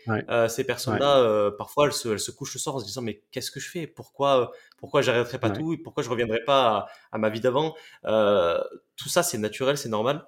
Et ce qu'on voit en fait souvent sur les réseaux sociaux, c'est c'est qu'une c'est souvent une façade ou c'est en tout cas, euh, il manque souvent les mmh. coulisses. Non, non, c'est exactement ça. Je veux dire, euh, les réseaux sociaux, généralement, c'est les résultats qu'on voit ou c'est une vision idéalisée des résultats, alors qu'en effet, il y a beaucoup d'échecs. Euh, on n'a pas les coulisses, on n'a pas bah, entre deux événements, qu'est-ce qui se passe? Euh, et, l'idéal, en effet, c'est aussi de partager un peu, bah, de faire un feedback sur ses échecs, ses ratés, parce qu'on apprend de ses erreurs. Mais le plus intelligent encore, c'est celui qui apprend des erreurs des autres pour pouvoir aussi gagner du temps. Ça reste une belle formation, ça reste euh, une leçon de vie. Et euh, c'est aussi intéressant, bah, du coup, à travers un podcast comme celui-là, de montrer que l'entrepreneuriat, c'est hyper passionnant, notamment l'entrepreneuriat, parce qu'on peut aussi parler d'autres choses, mais c'est hyper passionnant. Mais voilà, il y a des hauts, il y a des bas, et l'idée, c'est de rebondir d'ajuster, euh, de se concerter, de revenir à Allah et en même temps toujours d'être dans cette euh, dans cet esprit d'innovation, euh, d'avancer, de proposer quelque chose de différenciant, euh, pas de se contenter de, d'un résultat moyen, vraiment toujours chercher l'excellence, de se surpasser. Et finalement, c'est ça un bon musulman aussi. c'est pas c'est pas que ce qu'on connaît habituellement, mais aussi voilà, c'est de montrer de parce qu'on reste des ambassadeurs de notre religion et de montrer vraiment une belle mmh image de, de quelqu'un de productif, quelqu'un qui, qui voilà qui, qui apporte quelque chose, qui consacre de son temps, euh, mais en même temps aussi qui arrive à trouver un équilibre parce que vous, voilà, vous êtes parents en même temps, euh, vous avez aussi vos familles respectives. Euh, il y a plein de choses, il mmh faut jongler avec avec avec 15 balles, mais il faut essayer de trouver un équilibre avec avec avec ce qu'on a quoi. Et, si j'avais un dernier conseil à ajouter Ah super. Lorsque vous trouvez quelqu'un qui vous inspire ou un compte Instagram, une chaîne YouTube peu importe. Prenez le réflexe en fait avant de vous dire waouh mais c'est inatteignable mais jamais j'en arriverai là. Essayez de scroller en fait et de revenir au tout tout tout tout tout tout, tout début. Ah ouais. Parfois vous vous rendrez compte qu'en fait il y a des années et des années et des années et des années de travail et que les premiers postes en fait reflètent euh, reflètent en fait ces débuts parfois un peu difficiles et vous voyez qu'en fait il y a une marge de progression qui est parfois énorme. Et ce qu'il faut se dire, c'est qu'il faut bien commencer quelque part. Ces personnes-là, vous les voyez en fait au stade où elles en sont maintenant, à l'instant T mais ça ne reflète pas forcément tout le travail qu'il y a eu derrière. Et parfois, même si on n'a pas les coulisses, on peut voir en fait que ça n'a rien à voir en fait, parfois même d'une année sur l'autre. Parfois, on peut euh, percevoir des choses. en fait d'un élément, d'un élément après énormément de travail, après des années, qui fait que euh, ben, au niveau entrepreneurial ou parfois même, euh, ça peut même se retrouver au niveau d'une de, de, évolution physique. Il y a sur énormément de choses. Quand il y a du travail derrière, on va essayer de revenir en arrière, voir d'où ils en sont mmh. partis, il faut se dire qu'il faut commencer quelque part. Et puis, mmh. monter les standards de plus en plus haut, de plus en plus haut. Faut pas être trop dur mmh. avec soi-même et se dire, moi, euh, oh non, j'ai pas réussi, j'ai pas, euh, excuse-moi l'expression, mais j'ai pas pété le million en trois semaines. Non. Mmh. Faut y aller doucement, doucement, doucement. Et puis, ne pas être trop dur avec soi-même, mais quand même viser un peu plus haut chaque jour, un peu plus haut chaque jour. Ça, c'est un des regrets que j'ai de pas forcément avoir euh, documenté beaucoup euh, dès le départ, parce que je pense que si les gens voyaient ça, euh, ça remettrait beaucoup de choses en perspective. Quand j'étais là à, à galérer avec les yeux tout secs devant l'écran dans la petite chambre chez ma mère, je me rappelle même qu'à un moment donné, quand j'étais sur le lancement du site de Zia, il y a un moment où je suis, j'ai ouvert les rideaux et euh, la lumière m'a vraiment ébloui les yeux, genre ça m'a fait trop mal aussi. et là, je me suis rendu compte que ça faisait, mais enfin peut-être deux, trois semaines que j'étais enfermée dans ma chambre dans le noir à essayer de configurer un site alors que j'y connaissais rien du tout vraiment. Enfin moi, euh, même WordPress qui aujourd'hui me paraît très simple, à l'époque c'était, euh, enfin j'ai l'impression de lancer une fusée quoi. Donc c'est c'est vrai quoi, c'est dommage de pas l'avoir documenté, mais c'est pour ça qu'on essaye d'en parler un peu et d'expliquer que voilà, c'est on revient de loin. Après, ça reste toujours compliqué mais faisable de documenter justement, euh, c'est ce que tu disais, de manière rétroactive, d'essayer de voilà de retrouver euh, un peu tout ce qu'on a fait, les étapes quand même clés, euh, de rétablir des process. Après, ça peut être pour soi, ça peut être dans le but de faire de la formation éventuellement, ou de montrer aux gens de manière simple, de, tout simplement mais après, c'est vrai que c'est pas simple et il faut trouver, faut mmh trouver, faut avoir cette lucidité, ce, ce, ce, courage. En même temps, quand tu agis, t'essayes, t'essayes, t'essayes, il y a un truc qui fonctionne, boum, tu vas essayer de mettre derrière euh, tout ce que tu as fait, toutes les étapes que tu as fait, que ce soit sur les aspects techniques, tu parlais de WordPress, donc la constitution d'un site web, ou alors même mmh euh, un truc en marketing, un truc en communication, un truc sur la conception du produit. Mais bon, on apprend aussi, hein, et ça fait du bien de se tromper des fois, de pas faire les choses bien, parce que ça donne un peu de piquant, voilà, un peu de d'arissa dans, dans, dans, le couscous. C'est ça. Voilà, voilà. Bah, écoutez, super. Merci à vous, merci infiniment. Je pense qu'on s'est remercié plein de fois là vers la fin, mais euh, ça fait plaisir quand même. De... On parlait de fleurs tout à l'heure. Je pense qu'il faut s'en jeter un peu parce que c'est un très beau podcast et j'espère, Inch'Allah, que vos aventures seront encore plus belles à l'avenir. Voilà, voilà. Très bientôt. merci. Salam. Salam.